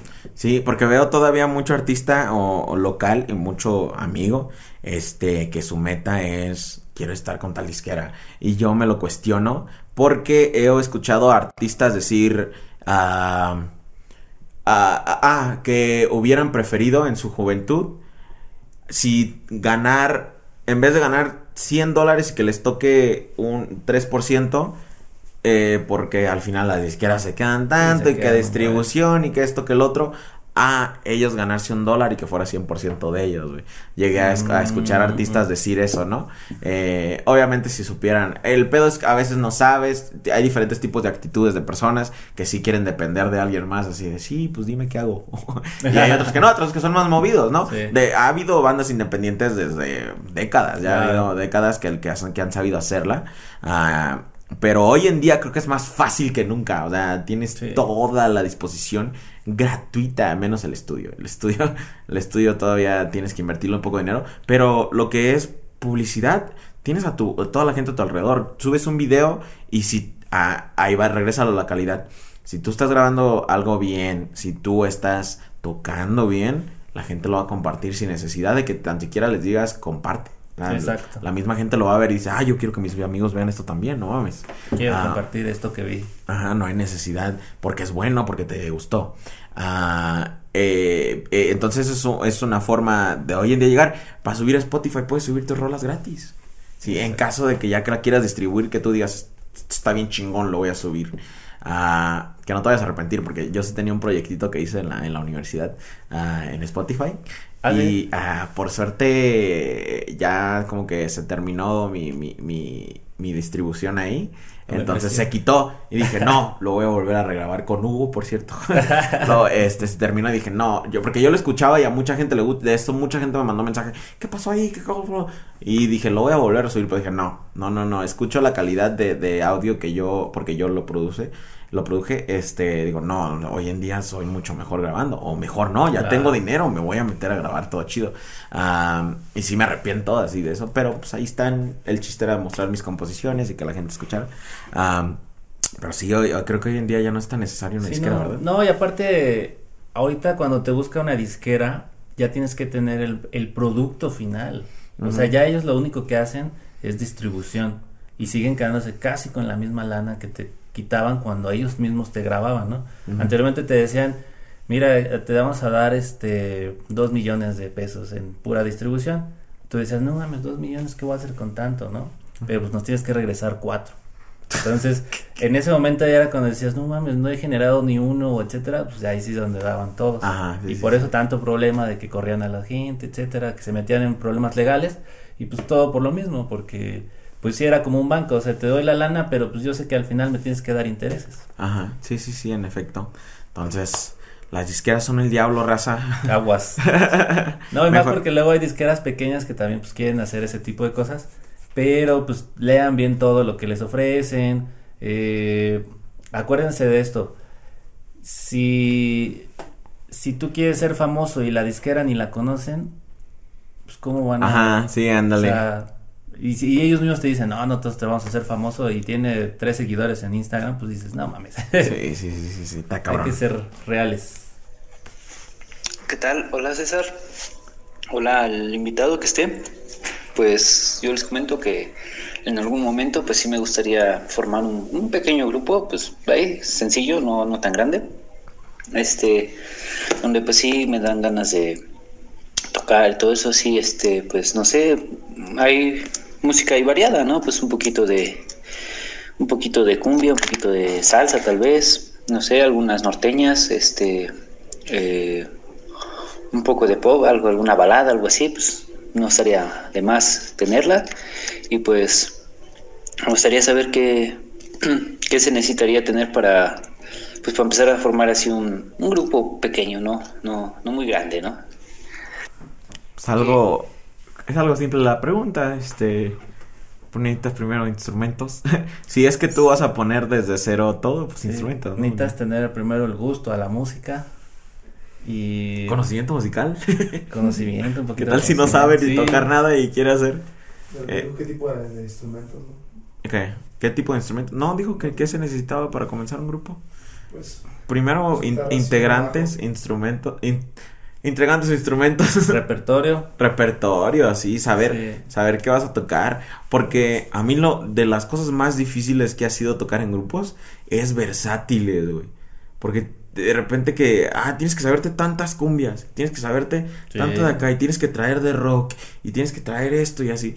Los pinches grupos versátiles se maman. Sí, aparte sí requieres un nivel más o menos para un grupo versátil, ¿no? Digo, obviamente hay versátiles que pues sí no tocan tanto, que me ha tocado, pero los músicos buenos de versátiles no, están impresionantes, o sea, Sí, tocan sí, sí. muy, muy Los tecladistas especialmente en yo versátiles. conozco dos de Tenancingo. Que tocan en grupos versátiles. Sí. Muy. Sí, son músicos muy preparados. Está cabrón. Pero sí, necesitas músicos. y la, la- la- la pasión por la música, repertorio, este... eh, si lo que buscas... Y Ah. tiempo. Ah. Bueno, ahorita escuchamos este audio que es el último y... A ver. ¿Qué onda César? ¿Qué onda Hugo? Una duda. Eh, no sé si le entiendan a mis preguntas, pero bueno. eh, es... O sea, es muy complicado hacer un estudio casero.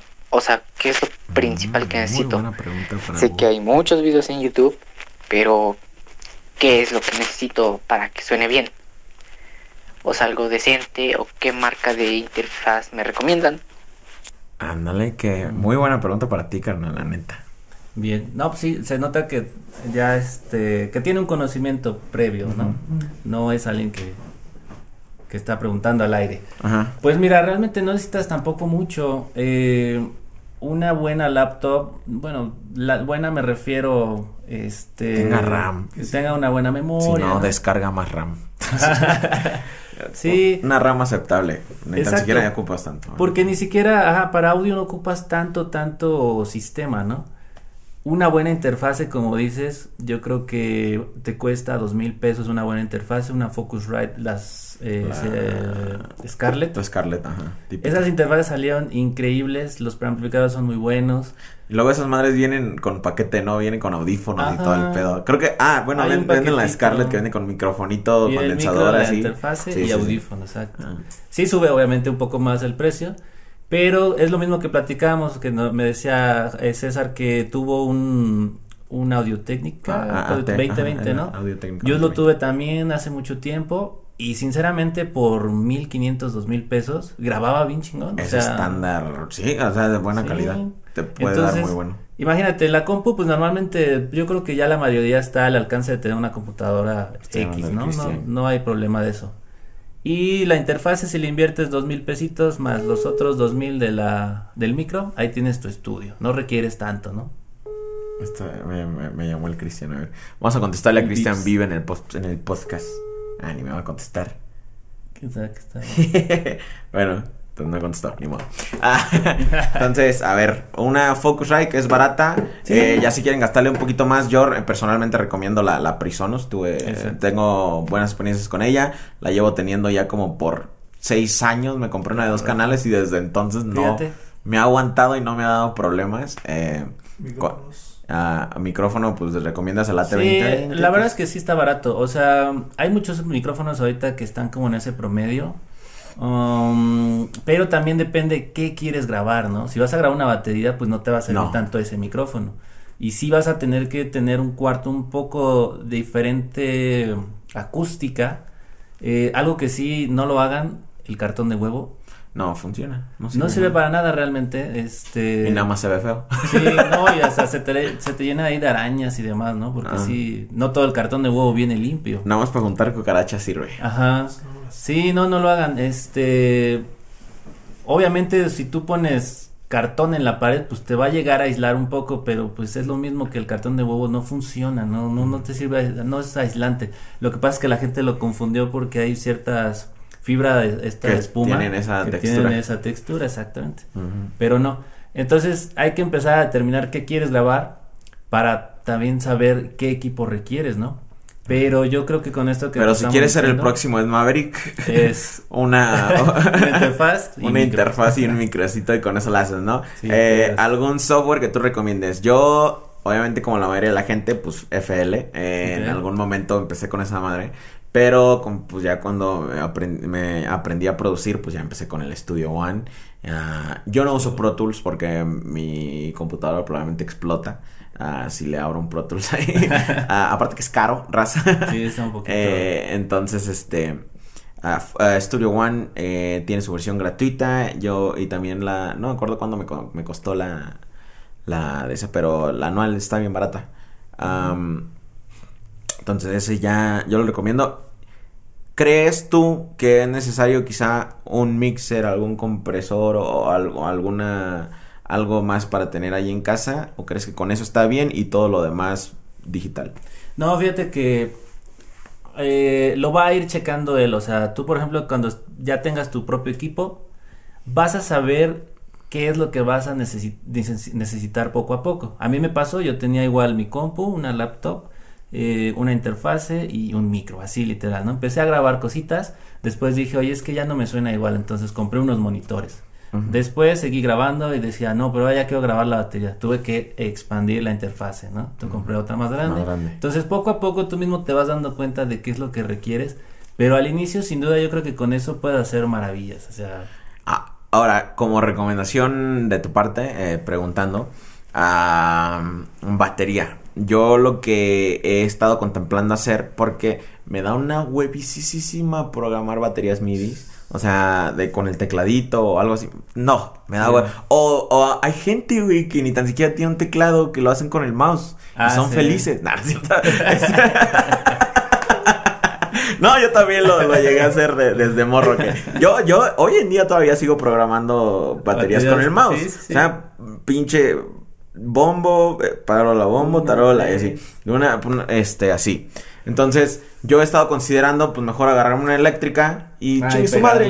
¿Lo recomiendas? ¿Crees que por, por- por lo momen- por el momento, por este para alguien que quiere grabar una batería quizá más rápido, que no tiene espacio, que no quiere expandir su mixer, ¿está chido o qué? Sí, la verdad es que sí. Pero volvemos a algo similar porque también una eléctrica tiene un costo más o menos. Sí, sí, sí, sí, sí. Entonces, o sea, sí te va a ser- servir si también tienes la habilidad de poderla tocar a lo que tu mente quiere llegar al arreglo, ¿no? Sí, yo soy una verga. Eso. Porque sí, yo también llegué a hacer así eh, eh, programación de baterías. Y como dices, o sea, con el mouse y le pones ahí, por ejemplo, usaba mucho el Reason, ¿no? es un programa de... Reason, muy bueno. de- Propellerhead. de- ajá. Eh, ibas programando completamente el beat y ya iba cambiando hacia 16 avos, octavos, lo que sea. Ajá. Pero pues, estaba muy sencillo hacerlo de esa manera, ¿no? Solo que al querer hacer remates, pues ya, ya no eran tan orgánicos, Ajá, ya no sí, sabían, sí. ¿no? Ya no sabe lo, mi- lo mismo. Tengo un conocido, por ejemplo, que él lo toca en el piano, o sea, parece baterista, pero toca bien cañón sí, sí, en, sí, en el piano, ¿no? visto. También puedes desarrollar de esa manera. O puedes irte una por una. Primero el bombo, pam. Ajá, y va siempre pam. así. Luego tarola o, o y luego el... Eso le llaman MIDI true, que pues es Ajá. entrar cuantas veces quieras y, lo programas, ¿no? Pero sí, realmente, si tienes bien detallado qué es lo que quieres, puedes tener la batería eléctrica y puta, va a sonar mil veces mejor. Sí, sí, sí, sí. sí, en Acuérdense que siempre lo orgánico, lo tocado es como más Sí. sabrosón. Sí, yo por eso ya, ya estoy queriendo comprarme una pinche batería eléctrica porque ya estoy cansado de programar nota por nota. este, y aparte, pues los samples es un huevo, estarle Sí. ecualizando ahí lo más que puedas.